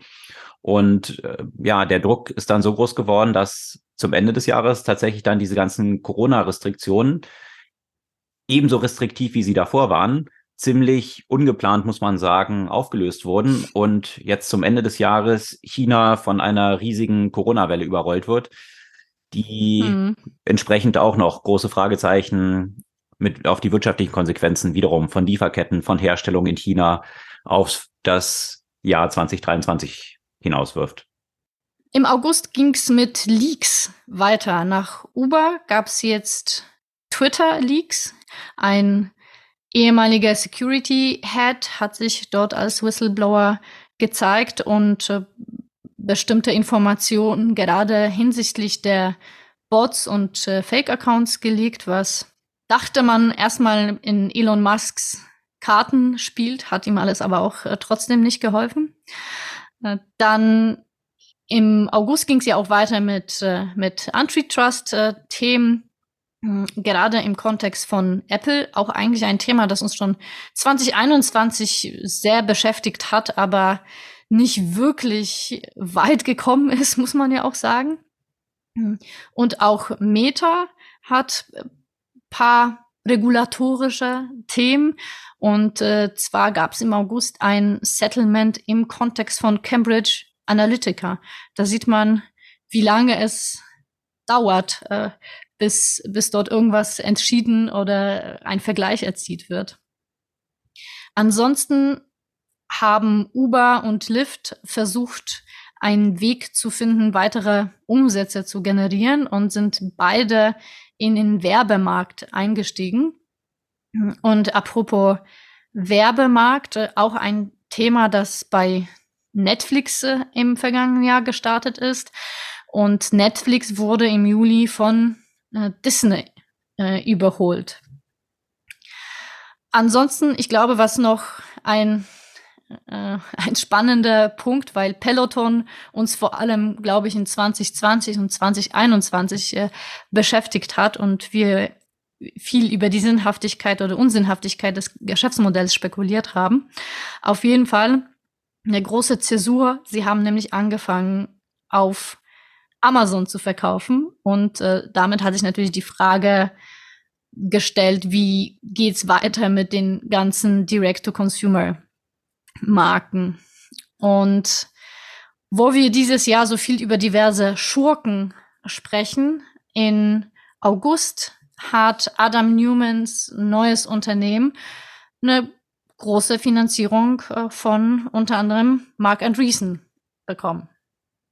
Ja, und dieses Startup ist mittlerweile eben mit über einer Milliarde bewertet. Wenn man das mal vergleicht mit WeWork, das ist mittlerweile unter eine Milliarde gefallen. Also sprich, sein neues Startup ist jetzt schon mehr wert als das damals hochgejubelte WeWork. Das zeigt so ein bisschen die Dimensionen des Kollapses, den es dort auf dieser Seite dieses auch sehr gehypten Geschäftsmodells gegeben hat. Schauen wir mal, wie weit es mit diesem Geschäftsmodell geht. Diesmal. Exakt. Und im September geht's ja viel schon mal um das Thema AI und Generative AI. Das hat aber, das wird aber seinen Kulminationspunkt noch bisschen später haben. Und zwar hat ein durch äh, KI gemachter Kurzfilm einen Preis in Cannes gewonnen. Und von Getty Images und Shutterstock wurden KI-Bilder wiederum ausgeschlossen aus vielen Gründen, unter anderem aufgrund von ungeklärten Rechten. So die offizielle Erklärung. Wir, wir haben ja dann diskutiert, was eigentlich so dahinter stecken könnte, was das Geschäftsmodell und überhaupt die großen Fragezeichen bezüglich Stock Photography angeht, wenn man das alles kostenlos über AI generieren kann. Also große Fragezeichen hier von einigen Geschäftsmodellen, die sich vor dem Hintergrund von den aktuellen Entwicklungen von AI so aufgezeigt haben. Außerdem großes Thema für die Design Community Adobe hat Figma gekauft und hat da nicht gerade auf Gegenliebe gestoßen, muss man dazu sagen, da Figma eigentlich in den Markt angetreten ist, äh, um das Design zu demokratisieren und eben Adobe eher die Stirn zu bieten. Und auch nicht auf Gegenliebe von den Investoren von Adobe. Äh, die Aktie ist danach kräftig eingebrochen, weil Figma-Übernahme, das waren ja auch über 20 Milliarden, glaube ich, die dort gezahlt wurden, also von vielen als absolut überteuert eingeschätzt wurde. Aber das stellt sich jetzt eben die Frage äh, vor dem Hintergrund, dass Figma durchaus das Potenzial hatte, das Geschäftsmodell von Adobe grundsätzlich in Frage zu stellen. Ansonsten, Apple verschiebt die Produktion zunehmend von China nach Indien. Das äh, zeigt äh, natürlich äh, auch ein Stück weit das Vertrauen die in die chinesische Regierung gesetzt wird. Äh, auf der anderen Seite gibt es natürlich viele Hintergründe, warum der Schritt erfolgt, auch um die Beziehungen in Indien zu stärken und äh, Indien auch als Absatzmarkt äh, weiter zu gewinnen. In Deutschland wurden E-Rezepte im September angeblich eingeführt. Wurde doch später auch wieder deaktiviert dann, weil es wieder irgendwelche Security-Probleme gab wir warten weiter drauf. Ob das Thema jemals wirklich äh, hier komplett äh, ausgerollt wird, das äh, wage ich so ein bisschen zu, zu bezweifeln. Ansonsten nochmal zu Apple. Es gab ein Apple-Event wie, wie immer, der äh, nicht so sonderlich spannend war. Was aber interessant war, ist die Neuigkeit, dass Apple Pay Mastercard eingeholt hat in dem Ranking der beliebtesten Bezahlverfahren. Das äh, hat ja äh, sicherlich für Aufmerksamkeit auf den ähm, auf dem entsprechenden Markt gesorgt. Und äh, das ganze Jahr war ja von vielen Protesten und von vielen Situationen, in dem Internet eine Rolle gespielt hat äh, in diversen Regimen. Und das war auch im September der Fall, diesmal in Iran. Iran hat schon wieder, wie einige Jahre davor, Internet-Blackouts genutzt, um zu versuchen, Proteste zu unterbinden. Das äh, leider auch ein weiteres Thema äh, Proteste in Iran, das auch in, den, in das Jahr 2023 uns äh, begleiten wird. Und im September haben wir auch davon berichtet, dass der Patagonia-Gründer seine Firma verschenkt hat. Und bei ihm glaubt man das vielleicht etwas mehr als beim Sam Bankman-Fried, dass er das wirklich aus den richtigen Bewegungsgründen macht. Hm. Oktober dann. Wir nähern uns einem der spannendsten Themen des vergangenen Jahres. Im Oktober hat nur nach langem, langem, langem Hin und Her Elon Musk endlich Twitter gekauft. Man widerwillig würde sagen, nicht ganz aus freien Stücken. und äh, das ist etwas, worüber wir, ob wir das wollten oder nicht wollten, äh, dann jede Woche berichten mussten, äh, mehr oder weniger. Hm, kommen wir jetzt gleich nochmal zu den Details. Ansonsten weiter spannende Entwicklung in dem Bereich Generative AI. Unter anderem hat eine AI-Content-Plattform Jasper 125 Millionen geraced für eine Bewertung von 1,5 Milliarden.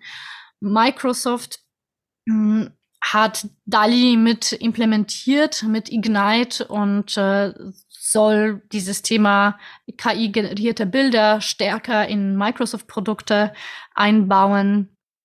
Apple ging noch weiter in Richtung Banking und Payments, äh, diesmal nicht nur mit BNPL und äh, Zahlungen, sondern auch tatsächlich mit Sparkonten in Zusammenarbeit mit Goldman und Sachs. Mhm. Ansonsten eine Cybersecurity oder insgesamt äh, Security-Fragestellung in Deutschland eine Sabotage des Bahnbetriebsfunks, äh, dass äh, die Deutsche Bahn lahmgelegt hat. Das fällt nicht immer allen auf, weil das natürlich auch ohne Sabotage immer wieder passiert, aber das war natürlich ein spektakulärer Ausfall. Und ein Nobelpreis, das äh, durchaus für die Textszene relevant ist, nämlich für die Forschung in dem Bereich Quantentechnologie. Aber lass uns mal über unser Lieblingsthema sprechen, und zwar über Elon Musk und sein Verhältnis zu Wahrheit und zu Twitter. Ja, das muss man vielleicht mal ganz kurz nochmal in so einer Timeline zusammenfassen. Er hatte ja angekündigt, dass er Twitter kaufen will. Und äh, die Begründung damals äh, war gewesen, es war, wann war das? Im April, äh, wo das erstmal auf der auf dem Tablett war. Ja. Die Begründung war, weil Twitter so überlaufen ist von Bots und dieses Problem müsse eben gelöst werden.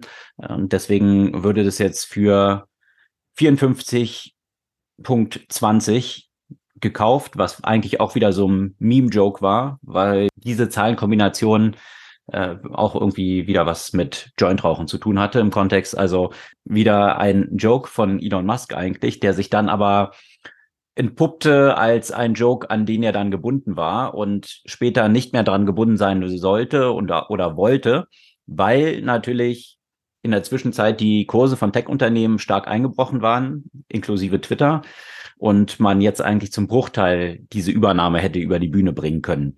Aber er hatte diesen Vertrag ja entsprechend unterzeichnet und versuchte sich dann rauszureden, indem er gesagt hat, er hätte jetzt ganz überraschend ganz viele Bots auf dieser Plattform entdeckt. Also eigentlich der Grund, weswegen er Twitter am Anfang kaufen wollte, weil so viele Bots drauf sind, hat er dann nachher das als Grund versucht ins Feld zu führen, diese Übernahme jetzt doch nicht ausführen zu müssen, weil er ja vom Management betrogen worden sei. Viele dieser Nutzer seien ja gar nicht aktiv, sondern sind Bots. Also das waren alles Argumente, die nicht so richtig äh, glaubwürdig waren. Und äh, am Ende hat er dann aufgegeben und Twitter tatsächlich dann für 44 Milliarden gekauft, finanziert zum Teil von eigenem Geld, zum Teil von Banken, zum Teil von einzelnen VCs. Ja, jetzt auch nicht wirklich die, die sich dort mit, mit Ruhm bedeckt haben in der letzten Zeit, muss ich sagen. Also viele gerade so aus dem Hause Andreessen Horwitz, finde ich schon ziemlich schockierend, wie sich da viele so entwickelt haben oder jetzt vielleicht auf das Pferd, auf was sie gesetzt haben, jetzt auch nicht mehr zurück können, weil sich danach die ganze Geschichte eigentlich noch als, als abstruser entpuppte, als man es eigentlich schon gedacht hätte. Also ich denke, einerseits bezüglich des Überbezahlens, aber auch aufgrund der Persönlichkeit, die Elon Musk im zweiten, in der zweiten Hälfte des Jahres dann zumindest so an den Tag gelegt hat, ist sicherlich Elon Musk äh, einer der, der Loser des Jahres, definitiv. Abgesehen davon, dass er 200 Milliarden an persönlichen Vermögen verloren hat. Er ist dann amok, amok gelaufen, muss man schon eigentlich sagen, bei Twitter, hat angekündigt, 50 Prozent der Leute rauszuschmeißen. Das kann man auch sagen, Twitter war auch ein schlecht geführtes Unternehmen. Da sind sich wahrscheinlich alle einig. Aber wie die ganze Geschichte abgelaufen ist, war dann halt schon ziemlich haarsträubend. Und das hatte natürlich noch viele Implikationen. Äh, dass Elon Musk kein Fan von Journalisten ist, äh, war auch schon lange klar, weil er ja nicht mit ihnen zusammenarbeitete, auch keine PR-Abteilung mehr betrieb, ähm, auch keine Kommunikationsabteilung überhaupt mit der Presse wie weit das dann, also das wohlgemerkt für Tesla, also das sieht er als überflüssig an, wie weit sein Hass, muss man schon sagen, zum Teil auch viele Journalisten dann auch geht, äh, hat man dann aber auch tatsächlich jetzt bei Twitter gesehen, wo er dort eingegriffen hat, einzelne Journalisten plötzlich von der Plattform geworfen hat, dann andere Leute wieder auf die Plattform genommen hat, Frauenfeinde, die äh, offen Frauen selbst für Ver Vergewaltigung verantwortlich machen. Zum Beispiel solche Personen wurden jetzt wieder auf dieser Plattform zugelassen, Rechtsextremisten. Also interessante Kombinationen. Das hat er dann häufig noch in so Umfragen gekleidet, ob die Leute wollen, dass sie auf die Plattform dürfen oder nicht. Äh, also ja, sehr, sehr viele, sehr schwierige Themen, die dort abgelaufen sind. Jetzt haben auch einzelne Silicon Valley Größen mittlerweile die Plattform dann verlassen. Äh, Paul Graham, der Gründer von Y Combinator, wirklich eine der einflussreichsten Tech-Figuren in den USA, der lange Elon Musk auch unterstützt hat, auch was die Übernahme bei Twitter anging. Und äh, der hat dann irgendwann äh, gesagt, okay, ähm, das war jetzt der letzte Move, I'm out here. Also was dann eben das Canceln von einzelnen Journalisten auf der Plattform anging. Und äh, ja, dann hat Elon Musk ihn von der Plattform geschmissen oder der Account wurde suspendet.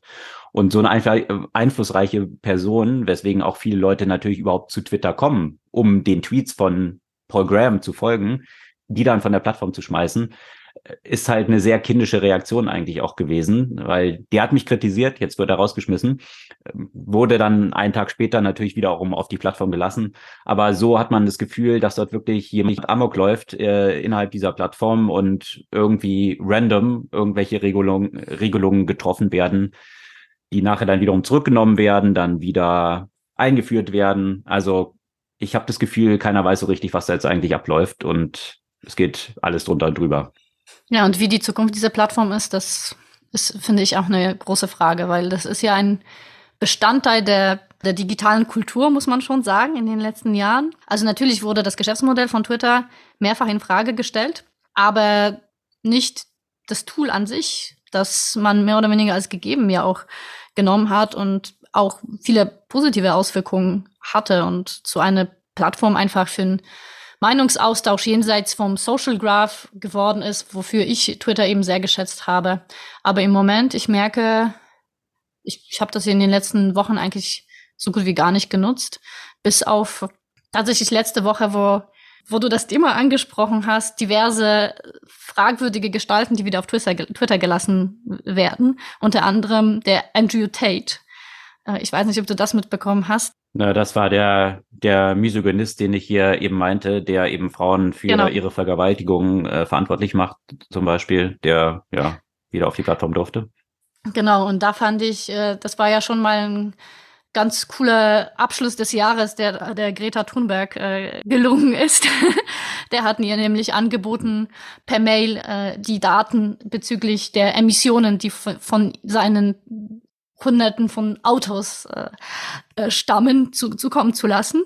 Äh, worauf äh, sie eigentlich eine ganz coole Antwort äh, geliefert hat mit Schick mir die Daten an smalldickenergy at getalive.com, was natürlich eine zu den der meist retweeteten und kommentierten Tweets des Jahres wahrscheinlich geworden ist. Die Behörden haben schon lange gegen ihn ermittelt und tatsächlich, oh Wunder, wegen Menschenhandels und äh, dass er dort Frauen festgehalten haben soll gegen ihren Willen und dass ja die Ermittlungen dort schon eine Weile eben gegen ihn liefen. Also eine schöne Neujahrsstory.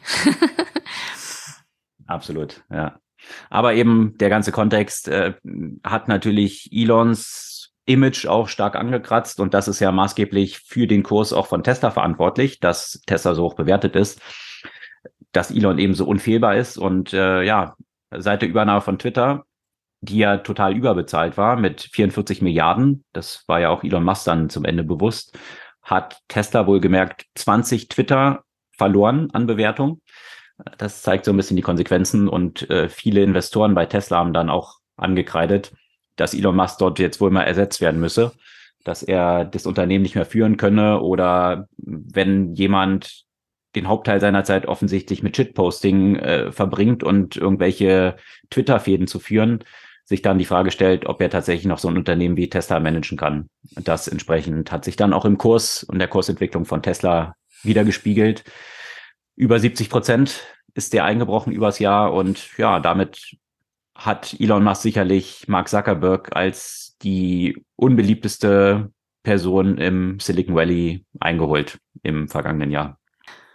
Wobei da kam natürlich die Frage im November, äh, über die wir ja schon gesprochen haben, Elon Musk oder doch Sam Bankman-Fried, weil gerade Sam Bankman-Fried hat sich ganz anders stilisiert und äh, da der Fall ja besonders, äh, dadurch der Fall besonders spektakulär war, im November eben die FTX-Implosion und somit ja auch viele Fragestellungen, nicht nur hinsichtlich des Geschäftsmodells, sondern auch, wie schon besprochen, Venture Capitalist wie Sequoia.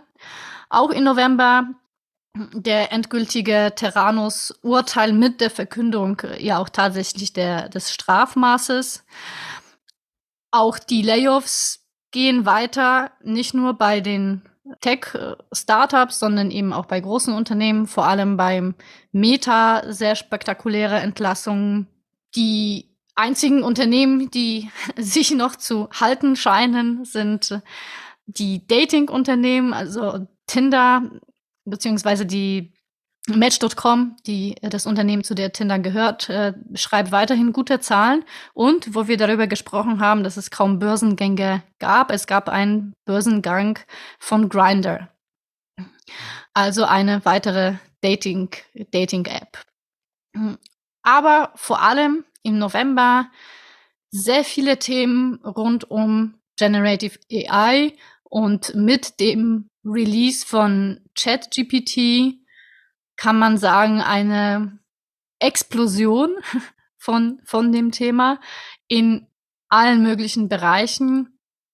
Und man muss schon sagen, das Thema ist sicherlich nicht ganz neu, auch mit GPT-2 und GPT-3, über die wir ja regelmäßig gesprochen haben.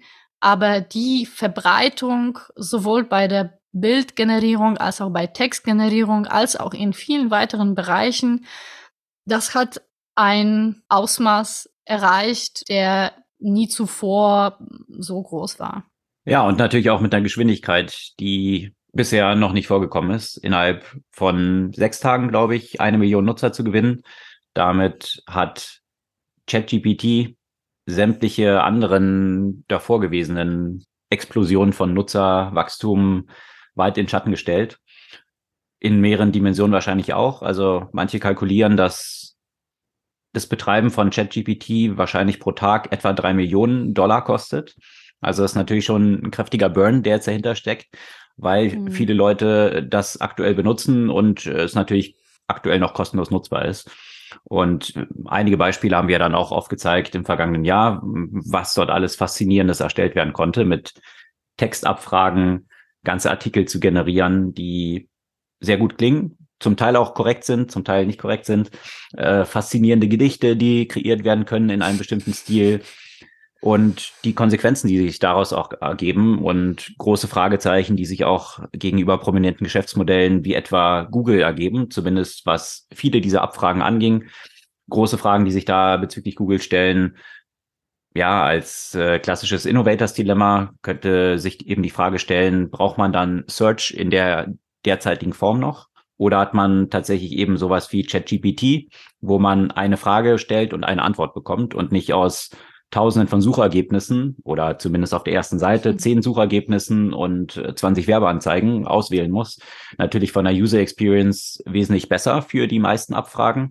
Und äh, ja, da stellt sich die Frage, ob das Google tatsächlich disrupten kann, weil das Problem dann natürlich ist, äh, in einer Antwort kann ich natürlich nicht 20 Anzeigen mit unterbringen. Ähm, das äh, ist die eine, eine Konsequenz, die sich mhm. daraus für Google ergeben könnte. Spannend wäre natürlich, wenn irgendwann mal die Quellenangaben dazu kämen, ne? Weil, wie gesagt, bei vielen Themen, wie du schon erwähnt hast, bekommt man sehr gut klingende Antworten auf die Fragen, die aber nach genauen Nachschauen sich als falsch halt darstellen.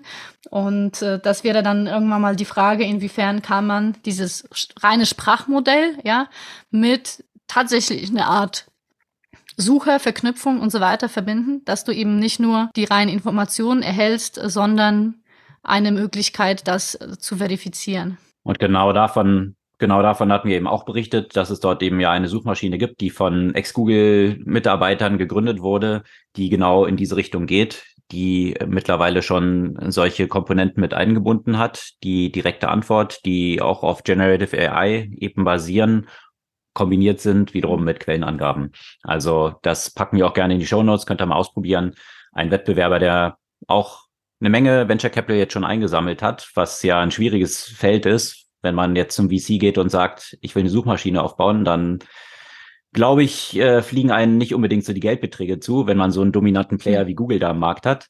Und das zeigt schon auf, so viel Geld wie dort reingeflossen ist, welches Potenzial jetzt VCs tatsächlich diesen beiden Gründern hier auch beimessen, die maßgeblich das Geschäftsmodell bei Google, Advertising and Search mit aufgebaut haben. Der andere äh, Gründer bei YouTube, äh, das äh, die Monetarisierung vorangetrieben hat.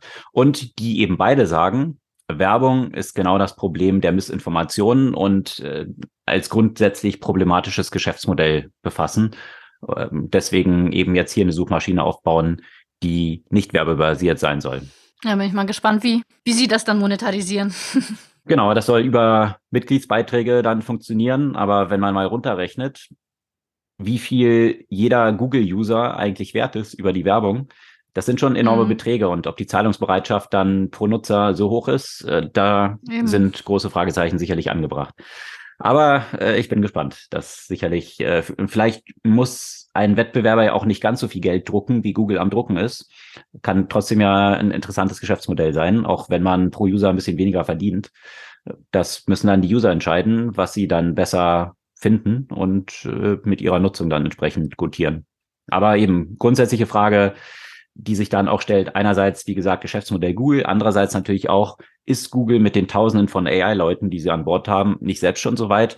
Und äh, da stellt sich natürlich die Frage, äh, es ist höchst fraglich, dass Google nicht selbst auch schon so eine Technologie entwickelt hat intern. Bloß sicherlich eben mhm. gerade aus diesem Innovators-Dilemma einerseits, dass sie nicht ihr eigenes Geschäftsmodell kannibalisieren wollen, das in den Markt bringen. Und zweitens, genau aus diesen anderen Fragen, die du erwähnt hast, wie korrekt sind die Angaben und welche ethischen Fragestellungen ergeben sich auch aus diesem ganzen Modell? Ähm, das ist natürlich auch eine Fragestellung, die so ein Unternehmen wie Google äh, natürlich, da würden sie schneller an den Pranger gestellt werden und Reputationsrisiken, die damit einhergehen. Also wahrscheinlich sind es diese beiden Komponenten, die Google bisher noch nicht bewogen haben, was ähnliches auf den Markt zu bringen. Aber der CEO von Google hat auch Code Red an, gemeldet quasi bei Google und gesagt, dass hier ChatGPT durchaus als ein Wettbewerber oder diese Technologie als Wettbewerber für Google gesehen wird. Und ähm, ich bin gespannt, mhm. was Google dann in 2023 hier als Antwort auf den Markt bringen könnte. Ich glaube, der Schuss vor den Bug bei mhm. Google ist definitiv angekommen. Ja, und wo du die ethischen Fragestellungen angesprochen hast, die gibt es natürlich nicht nur bei dem Thema Text, äh, sondern auch sehr stark beim Bildern und beim Code. Hm.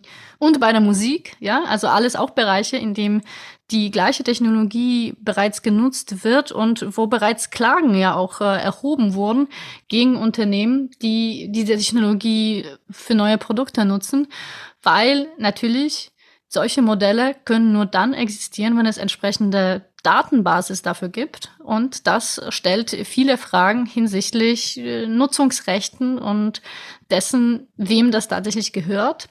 Und so kann man natürlich diese Überlegung auch hinsichtlich äh, Suchmaschine etc. ja auch weiterspinnen, weil man sich dann irgendwann mal fragt, wenn meine einzige Aufgabe als Creator irgendwann mal ist, nur Texte oder Bilder oder Code zu erstellen, damit der dann später weiter verwendet wird von den Algorithmen, werde ich vielleicht irgendwann mal darüber nachdenken, zu versuchen, das auszuschließen, äh, so dass so dass ich nicht weiter diese Algorithmen füttere. Ja, also es ist schwer noch äh, zu definieren, wie wie das künftig äh, aussehen äh, könnte, aber ich bin der Überzeugung, dass man das Thema Rechte durchaus betrachten sollte und dass es auch in den kommenden Monaten und Jahren auch definitiv der Fall sein wird. Klar, wenn die Menschen plötzlich nur noch die Lieferanten von Trainingsdaten für die AI sind, dann stellen sie sich natürlich auch irgendwann die Frage, ja, wozu sollten sie diese äh, Sachen noch liefern? Äh, gleichzeitig, genau. wenn das ausschließlich nur davon von der Monetarisierung abhängt, wenn man sich heute die kreativen Berufe anschaut, sieht man auch dort im Musikbereich bei Autorinnen oder Autoren, die meisten davon verdienen damit auch nicht Geld, also nicht genug Geld, um tatsächlich davon leben zu können. Das heißt, diese kreativen Berufe sind traditionell schon häufig sehr prekär von ganz wenigen Ausnahmen abgesehen. Äh, das heißt, äh, kreative Leute stellen ja ihre mhm. Kreativität nicht deswegen ein, weil sie nicht mehr davon leben können, sondern finden alternative Wege. Und das ist dann natürlich die Frage, was entwickeln sich überhaupt daraus? Und es sind dann Fragestellungen, die äh, aufkommen für Finanzierungsmöglichkeiten. Also sind wir schnell bei solchen Themen wie bedingungslosen Grundeinkommen und all diesen Fragestellungen. Wenn tatsächlich dann Technologie und AI solche Gewinne bringt, an Produktivität, an ja, Kreation in allen Bereichen, können dann vielleicht die Menschen, die dann irgendwann die Lieferanten von den Trainingsdaten sind, dadurch finanziert werden. Und äh, ja, kommen wir dann tatsächlich in diese Schlaraffenlandwelt, wo Menschen nicht mehr arbeiten müssen und die Technologie eigentlich alles macht und die Menschen einfach so Geld bekommen, in Anführungsstrichen. Einfach so. Viele Fragestellungen, die sich daran so knüpfen. Damit ist unser Jahr schon fast am Ende. Dezember war ja trotzdem nochmal ereignisreich. Unter anderem fand im Dezember dieser bereits diskutierte Verkauf von Gorillas statt. Ansonsten hat Elon Musk als Whistleblower fürs eigene Unternehmen fungiert und hat die Twitter-Files veröffentlicht mit diversen Konsequenzen. Auch ähm, eigentlich ging es wenig bisher ums Metaversum, wahrscheinlich weil keine Rolle gespielt die hat. Neuigkeiten noch nicht so spannend waren. Ja? Also was äh, zum Beispiel das Thema äh, EU-Event im Metaversum, bei der zu dem vier Personen erschienen sind, äh, ja belegt. Im Metaversum spielte aber, um auf das äh, vergangene Thema anzusprechen, auch äh, Biggie, der ja schon seit deutlich mehr als 20 Jahren tot ist, mit Hilfe von äh, Generative AI. Im Dezember fand ja auch eine Klage gegen den Kauf von Activision Blizzard durch Microsoft und somit erstmal ist diese Verbindung auf Eis gelegt. Auch eine Klage gegen Facebook ist erfolgt und zwar über Facebooks Rolle in dem Konflikt in Äthiopien. Da wird äh, Facebook auf oder Meta auf 1,6 Milliarden verklagt. Und TikTok das eigentlich auch äh, viel diskutiert wurde in dem vergangenen Jahr. Es wurde jetzt erstmal aus den öffentlichen Telefonen der Mitarbeiter und Mitarbeiterinnen des, äh, der Regierung äh, verbannt. Und vielleicht auch ein optimistischer Ausblick mit den Durchbrüchen in Dezember in dem Bereich der Kernfusion die man sicherlich jetzt auch noch nicht so einschätzen kann, dass, äh, dass morgen oder übermorgen der große Umbruch in dem Energiebereich kommt, aber man wird zumindest vorsichtig positiv gestimmt. So, nach dem Überblick chronologisch des Jahres steigen wir in die Tops und Flops ein und schließen das Ganze mit einem Ausblick für 2023 ab. Was sind denn so deine Tops und Flops, Winner, Loser des vergangenen Jahres gewesen? Es ist schwer zu sagen, Winner, aber als auf jeden Fall Helden äh, in dem Kontext auch äh, der Technologie würde ich die ukrainische Führung äh, tatsächlich bezeichnen. Die haben es wirklich geschafft, in so einer Situation das Land auch digital am Laufen zu halten. Das ganze Thema Cybersecurity, das ganze Thema Kommunikation, auch im digitalen Kontext, das ganze Thema Desinformation unter Kontrolle zu halten in so einer Lage. Und ich muss sagen, wenn ich mir anschaue, wie wir in Deutschland unterwegs sind, bin ich mir ziemlich sicher, dass wir in einer vergleichbaren Situation nicht so gut abschneiden würden. Würde ich kommentarlos so unterschreiben. Ansonsten, ja, ich würde sagen, es gab ja eine ganze Menge äh, Schurken in dem vergangenen Jahr und da will ich Putin ja nicht mal erwähnen, weil das versteht sich von alleine. Aber so die Tops sind sicherlich Elon Musk und Sam Bankman-Fried. Das ist aber wahrscheinlich auch nicht besonders originell. Mhm. Hattest du sonst aber noch andere Winner, die dich überrascht haben, sowohl Unternehmen als auch Themen? als auch Personen? Vom Themen sicherlich das Thema Generative AI ist ein großer Winner äh, des vergangenen Jahres. Äh, das, das hat mich auf jeden Fall positiv überrascht. Ich denke, Loser bleibt für mich immer noch Metaverse, weil das immer noch so ein Bla-Thema ist, in, in dem einfach unfassbar viel Wert bisher vernichtet wurde. Ich mag mich irren und ich sehe, ich verstehe, dass das Potenzial dort existiert. Im Moment würde ich das aber als einen absoluten Overhype betrachten. Ich denke, ein großer Loser, selbstfahrende Teslas. Selbstfahrende Autos generell, glaube ich. Äh, da wurde im vergangenen Jahr ziemlich klar, dass man dort noch weit von entfernt ist, zumindest eben was so Full Self-Driving angeht, was Tesla ja schon lange verkauft, de facto aber nicht anbietet und jetzt auch verklagt wurde deswegen. Das wird sich dann zeigen, wie das ausgeht. Bin ich absolut bei dir. In China, in einzelnen Städten ist es natürlich schon in Betrieb, in USA auch in einzelnen Städten. Aber der Konsens ist schon, dass es für den Massenmarkt tatsächlich noch viel länger dauern wird, als man zunächst mal angenommen hatte. Wie das häufiger so ist, ne?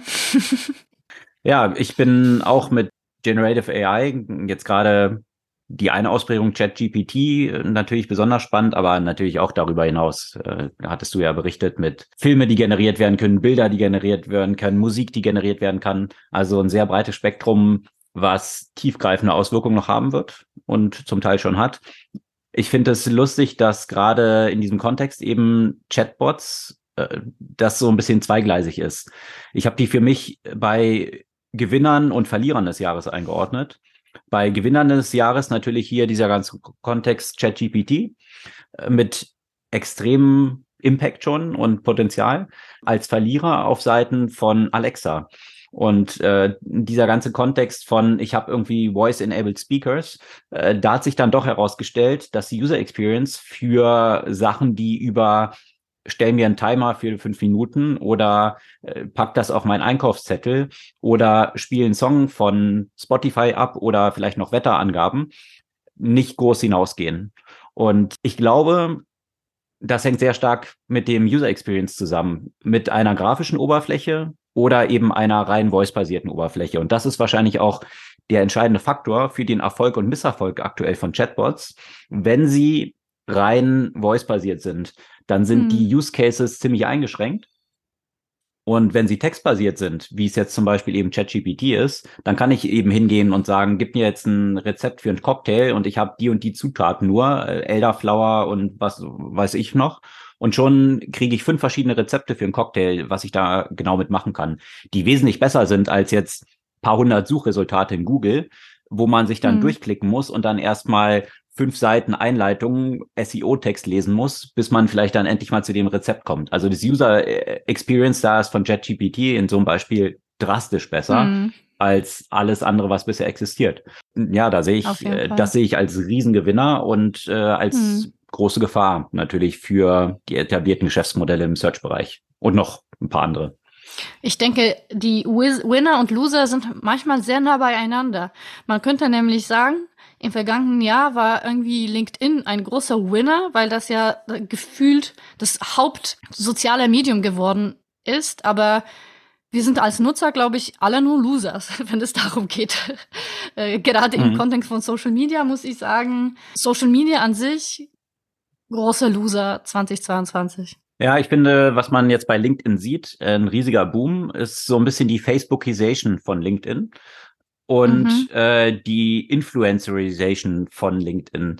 Also das Ganze, mhm. was einen sonst schon überall genervt hat, von, von irgendwelcher Bauchnabelschau und Selbstbeweihräucherung, äh, findet hier auf LinkedIn nochmal ganz neue Dimensionen. Also äh, die, dieses Level von Cringe und Fremdschämen, was ich äh, de facto im letzten Jahr bei vielen Posts so gesehen habe, das äh, ja, äh, hat selbst meine Vorstellungskraft gesprengt zum Teil. Aber man sieht daran, glaube ich, auch, dass eben Facebook stark gelitten hat dass viele Leute jetzt äh, Facebook verlassen haben und zu LinkedIn rübergewandert sind und jetzt hier identifiziert wurde, wie man eben so LinkedIn-Influencer werden kann. Und ich fand, ja, bei vielen dieser Posts Steve Jurvetson, ein sehr einflussreicher VC aus dem Silicon Valley, als selbst reflektiert ganz gut auf den Punkt gebracht, der gesagt hat, dass er jetzt Social Media künftig stark in seiner Nutzung reduzieren wird, weil er selbst eine ungesunde Beziehung dazu hat und letztendlich es sich darauf runterbrechen lässt, dass er darüber nur externe Validation sucht und das eigentlich nur ein Proxy für fehlende Liebe von seinen Eltern gewesen ist. Ähm, also ich finde, äh, ja, viele Sachen kann man dort äh, ziemlich auf diesen Punkt bringen und die Likes, die man dort dann eben sucht und die Bestätigung dadurch, ja, vielleicht auf andere Weise nachhaltiger gelöst werden könnte. Aber sicherlich für LinkedIn ein Riesenerfolg und äh, ein Riesenwinner sehe ich auch bei dem CEO oder im CEO von Twitter, der ja ziemlich lange irgendwie so die Loser-Position ein hatte und immer von Elon Musk gedisst wurde. Aber letztendlich hat er spektakulär gewonnen gegen Elon Musk. Er hat ihn in diesen Deal gezwungen, in diesen Verkauf von Twitter, hat damit äh, für die Aktionäre von Twitter viel Geld generiert, äh, so einen Exit dann noch hinzubekommen. Also von daher, äh, und persönlich hat sich das natürlich auch mit vielen Millionen für ihn ausgezahlt. Also von daher sicherlich einer der Winner bei mir auf dem Tablett. Metaverse sehe ich auch als einer der Loser. Frage ist, wie sich im kommenden Jahr weiterentwickeln wird. Äh, hat man auch in den Sales gesehen, die Headsets, die dann auf den Markt gebracht wurden. Hier wurde ja von Meta auch ein neues Headset wiederum rausgebracht. Ähm, die Verkäufe sind wahrscheinlich stark hinter den Erwartungen zurückgeblieben. 12 Prozent sind die 2022 zurückgegangen. Also wenn das ein Wachstumsmarkt sein soll, dann weiß ich nicht, äh, ob das so dort schon ist, wo es hin soll. Spannend wird es dort im kommenden Jahr zu sehen, was Apple in dem Bereich abliefern wird. Da erwartet man ja schon, dass sie ein Headset, ein Mixed Reality Headset am Markt bringen und das könnte natürlich nochmal eine neue Dynamik reinbringen. Also wenn jemand Consumer Products in die Masse bringen kann, dann sicherlich Apple. Also das könnte nochmal interessant werden, glaube ich. Und vermutlich wahrscheinlicher als, als dass sie jetzt das selbstfahrende Auto bringen. Hm, das wird sicherlich noch länger brauchen, ja, bin ich fest von überzeugt. Glaube ich, das ist ein guter Übergang auch zu den Vorhersagen, so ein bisschen in die Glaskugel gucken, was erwartet uns denn nächstes Jahr.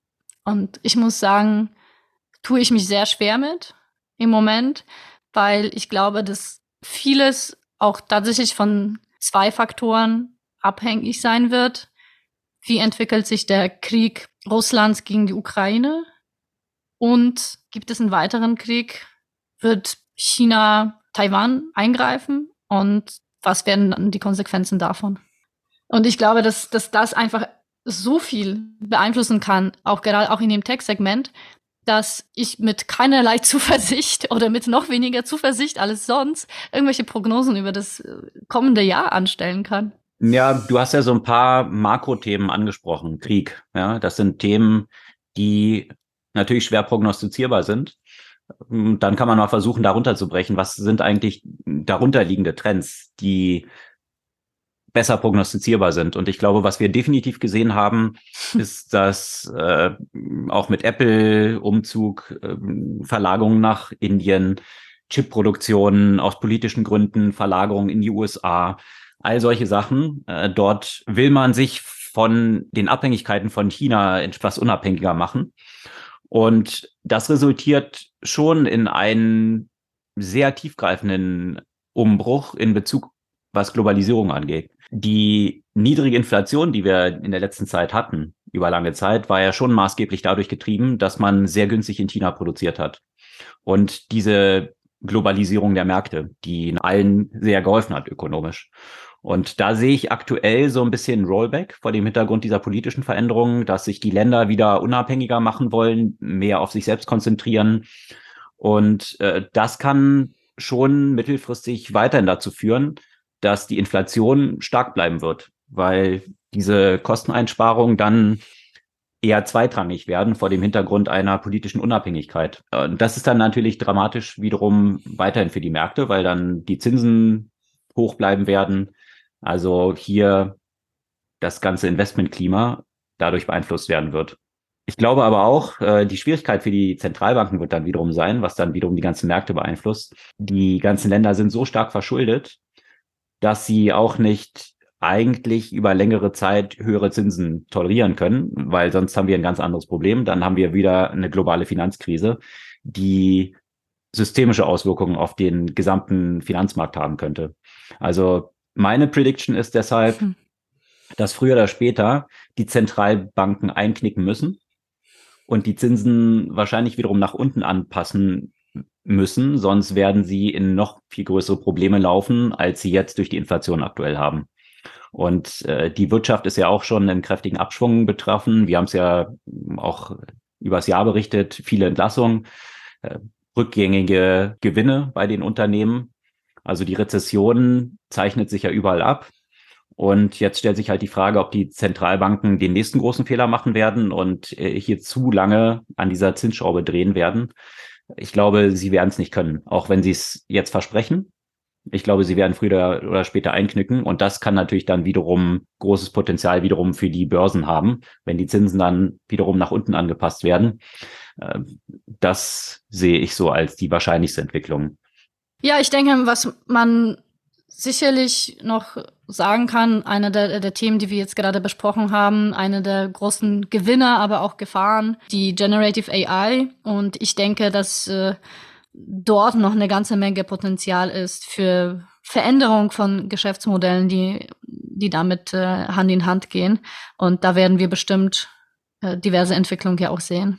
Absolut. Und da sehe ich auch die zentralen Potenziale. Also wenn ich einerseits gesagt habe, dass ich glaube, viele Tendenzen auf der Makroebene eher Richtung steigenden Preisen zeigen, also eben Deglobalisierung. Dann gibt es aber auch ein paar Faktoren, die tatsächlich wieder zu sinkenden Preisen führen könnten. Und da sehe ich drei zentrale Themen. Das eine ist eben AI. Das andere ist Fusion. Ja, also da gab es im vergangenen Jahr phänomenale News zum Ende des Jahres, was Fusionskraftwerke angeht oder die Möglichkeit dessen. Also wo das erste Mal in der Geschichte mehr Energie erzeugt wurde aus einer, aus einem, einem Fusionsreaktor, als dort in Energie aufgebracht wurde, um diese Fusion auszulösen. Das war sicherlich eine der, der großen News zum Ende des Jahres. Und das dritte Thema, Quantum Computing. Also diese drei Themen könnten wiederum stark preissenkende Wirkung haben, was aber wahrscheinlich eher mittelfristig. Also das äh, sind noch nicht Sachen, die sich im kommenden Jahr mit AI zum Teil, aber die anderen Themen eher später. Äh, wahrscheinlich äh, sprechen bei Fusionsreaktoren äh, die Experten so bei 2030. Aber das rückt jetzt immer näher und wenn wir dorthin tatsächlich kommen, dann haben wir kostenlose Energie quasi. Und das stellt dann nochmal ganz neue Fragestellungen bezüglich Öl, bezüglich Gas, den internationalen Abhängigkeiten überhaupt und dem Preisdruck, der auch dort nach wie vor von ausgeht. Ja, dann bin ich sehr gespannt. Also bei Quantum Computing bin ich irgendwann mal ein bisschen skeptisch geworden. Habe ich, glaube ich, die, die Trendstudie 2018 zu dem Thema geschrieben und seitdem waren die Fortschritte eher ja, Baby Steps, sehr Baby Steps. deswegen hm. bin ich mal sehr gespannt, wann es da tatsächlich einen Durchbruch gibt. Hm. Das sehe ich auch so in der fernsten Zukunft. Also bei diesen drei Themen AI, Fusion, Quantum Computing sehe ich auch in dieser Reihenfolge. AI eben jetzt schon in den kommenden Jahren, Fusion wahrscheinlich ja so Ende der 20er, Anfang 30er und Quantum Computing irgendwann danach. Also das wäre so meine grobe Einschätzung. Aber alle drei natürlich mit grundlegenden, wirklich für das ganze Wirtschaftssystem sehr umwälzenden Potenzialen. Das so unser Blick in die Glaskugel. Gibt es Buchempfehlungen, die du über das ganze Jahr eigentlich so nach vorne stellen würdest? Ja, ich habe versucht, die so ein bisschen zu sortieren und zu gucken, welche würde ich Ihnen tatsächlich für das Jahr empfehlen und bin, glaube ich, auf elf gekommen aus unterschiedlichen Bereichen. Einmal so ein bisschen diese Selbstentwicklung. Das sind Katie Milkman, How to Change, The Science of Getting from Where You Are to Where You Want to Be. Annie Duke, Think in Beds, Making Smarter Decisions When You Don't Have All the Facts. Und Michael Pollan, How to Change Your Mind. Und dann natürlich viele Bücher, die sich mit dem Thema Sicherheit, Russland und Ukraine beschäftigen. Also als allererstes Catherine Belton, Putin's People, How the KGB Took Back Russia and then Took on the West. Uh, Timothy Snyder on Tyranny and on Ukraine, Lessons from Russia's War on Ukraine. Und Nicole Perlroth, Um, this is how they tell me the world ends, the cyber weapons arms race. Hm. Und dann aus dem ganzen, sagen wir mal, Technologiebereich auch noch einige. Äh, Catherine Marsal, Mother of Invention, How Good Ideas Get Ignored in an Economy Built for Men. Dan McCrum, House of Wirecard. Matthew Ball, The Metaverse and How It Will Revolutionize Everything ähm, Kate Metz, äh, Genius Maker und Chris Miller, Chip Wars. Eine ganze Menge. Aber das sind so die, äh, die ich aus vielen Gründen sehr empfehlen äh, würde zu lesen. Die Liste posten wir natürlich. Das ist manchmal einfacher, die zu lesen, als die zu hören. genau. Sowie auch Links zu Artikeln und noch so Hintergrundanalysen, insbesondere auch Analysen, was so das ökonomische Umfeld angeht. Da habe ich zwei Links, die ich sehr empfehlen kann. Die posten wir wie immer in den Show Notes unseres Podcasts.